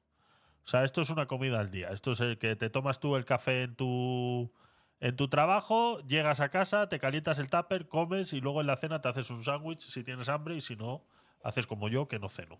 Y ya está. Es así. Es la única manera, porque si no, esto es insostenible. Por muy barato que sea, es insostenible. ¿Es más barato que Burger King? Está claro que no. Está claro que no es más barato que Burger King, pero vamos, eh, tampoco es mucho más caro, ¿vale? Eh, pues vemos aquí platos por 7,49, 500 gramos de plato. O sea, pues eso. Y, y me parece que están caros ahora mismo, ¿eh?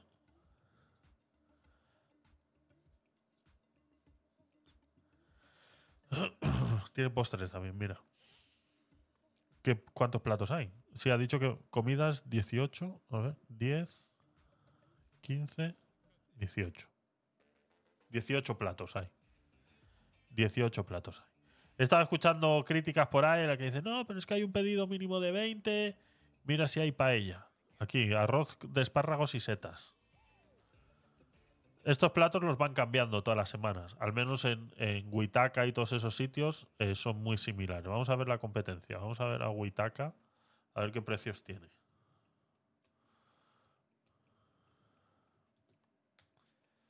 A ver qué precios tiene Huitaca. Yo lo, estoy- he estado mirando alguna vez para, para probar.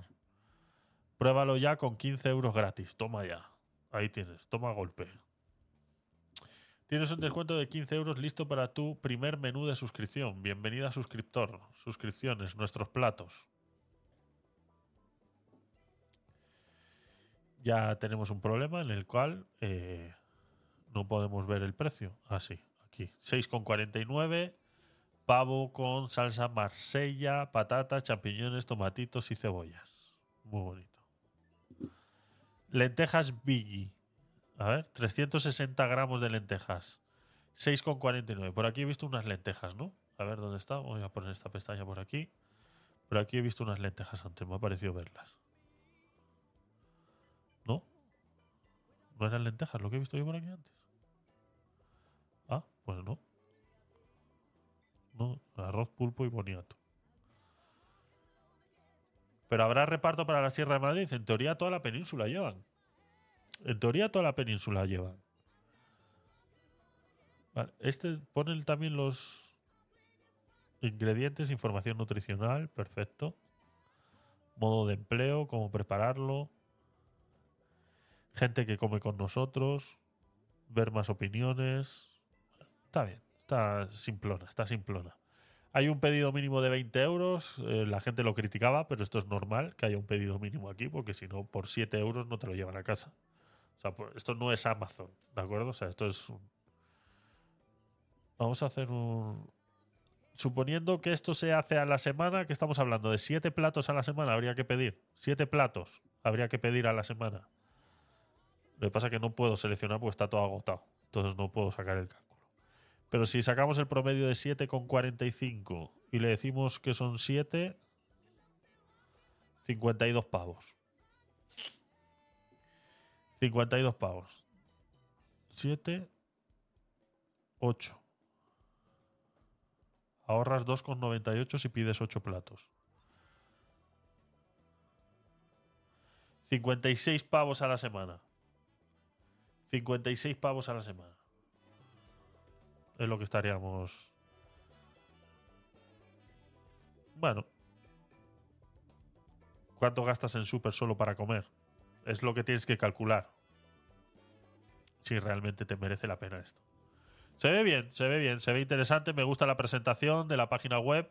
Si es verdad que en Witaka, pues eh, tienen que mejorar esta presentación así cenital desde arriba. eh, no se aprecia bien el volumen del plato. O sea, es todo muy plano. Aquí se aprecia más el volumen del plato. ¿Vale? En comida hacer el, plano cenital es muy de, restaurante chino. O muy de, restaurante de la costa. ¿Sabes? De esos de, plato variado. De plato variado. Esas fotos de plato variado son. Este. Bueno, el que sabe un poco de fotografía sabe lo que estoy. Lo que estoy diciendo. Es que pierdes toda la perspectiva del plato. No sabes. Esto no sabes si es una pizza o si es una sopa. Sea, tú la miras así por arriba y no sabes lo que es. No, te, falta la perspectiva. Tienes que entrar para ya verla. ¿Quieres ver cómo lo hacemos? Todo siempre desde cero. Y te ponen aquí cuatro fotos de cómo lo hacen. Bueno, está bien, está interesante. Hay un beef eh, bastante importante con, con Witaka, pues bueno, ya lo vemos aquí, que automáticamente el CM de Witaka le está metiendo duro. Dice, oye, Chocas, gracias por las lecciones que nos diste en el directo del otro día, aunque esperábamos algo mejor. Bueno, viniendo de alguien que dice que comer sano es de gilipollas y que guarda la basura en el congelador, en realidad no. Es que. Comer sano es de gilipollas. Esto lo quiero mandar como mensaje a la gente joven. Comer sano es de puto imbécil. ¿Vale? Sí, sí, sí, os lo digo ya. Ah, pero es que mala persona. Me suda la polla. Comer sano es de imbécil. Me da igual, me gusta comer mal. Que den por culo a comer sano. Me suda los cojones. ¿Vale? Si quiero comer pizza, me la como perro. ¿Vale? Comer sano es de... Está lleno.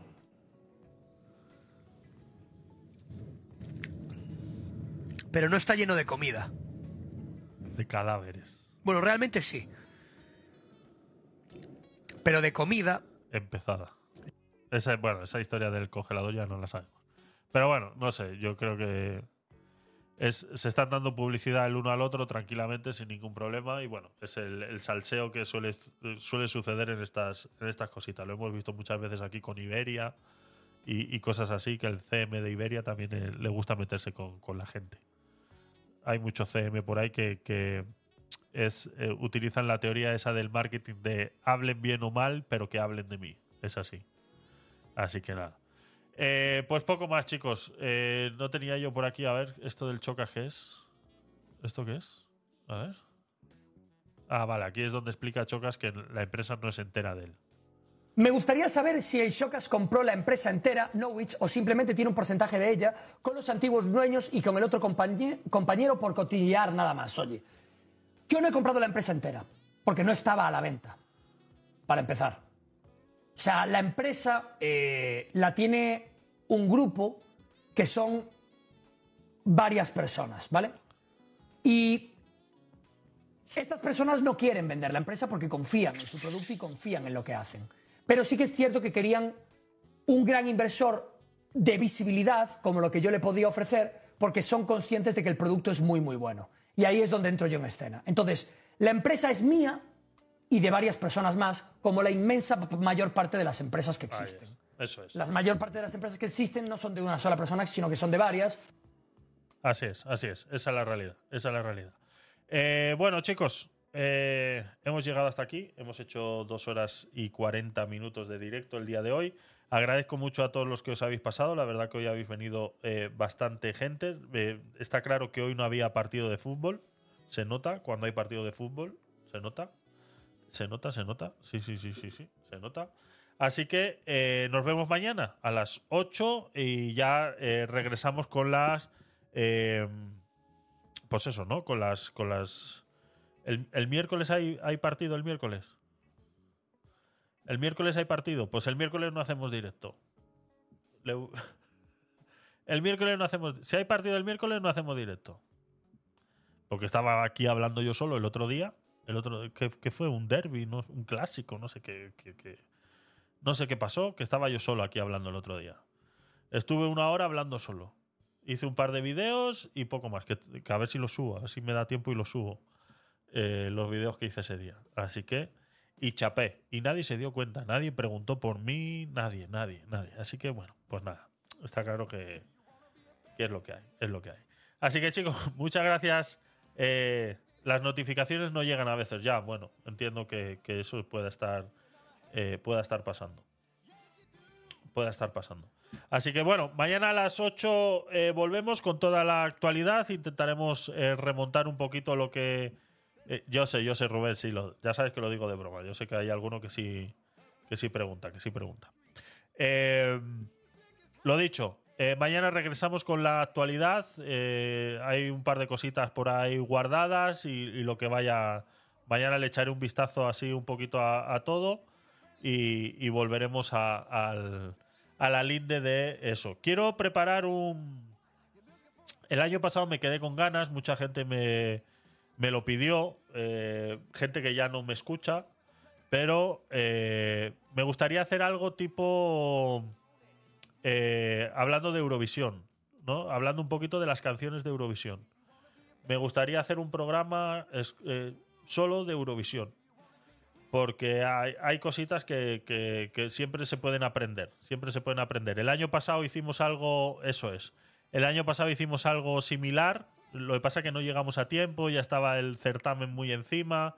No nos dio tiempo a escuchar todas las canciones, pero sí pudimos eh, hacer un poquito de, crítica constructiva en relación al tema musical de Eurovisión y todo lo demás. Sí, sí, sí, sí, se llama así, Zorra. Zorra. Zorra. se llama así, se llama así. Así que seguramente que de aquí a una semana y media por ahí, porque Eurovisión creo que es en mayo. eh, así que todavía tenemos tiempo. Todavía tenemos tiempo, ¿vale? Para, para intentar hacer algún, algún análisis de todas las canciones de Eurovisión y ver cuál tiene más probabilidades de eh, ganar Eurovisión. Vomitivo como venden la marca España. Estoy completamente de acuerdo contigo, Antonio. Me parece deprimente. Me parece deprimente. Pero bueno.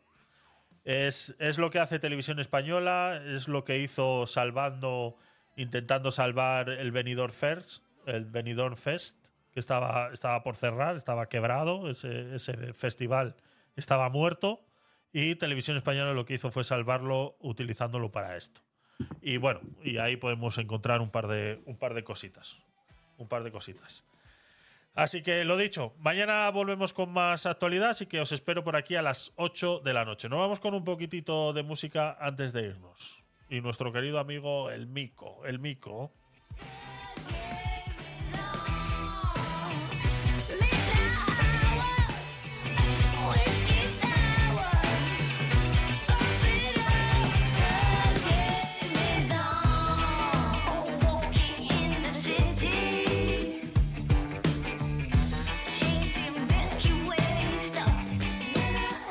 Pero bastante, bastante mejor. Pero muchísimo. Eso, eso sabías a lo que iba.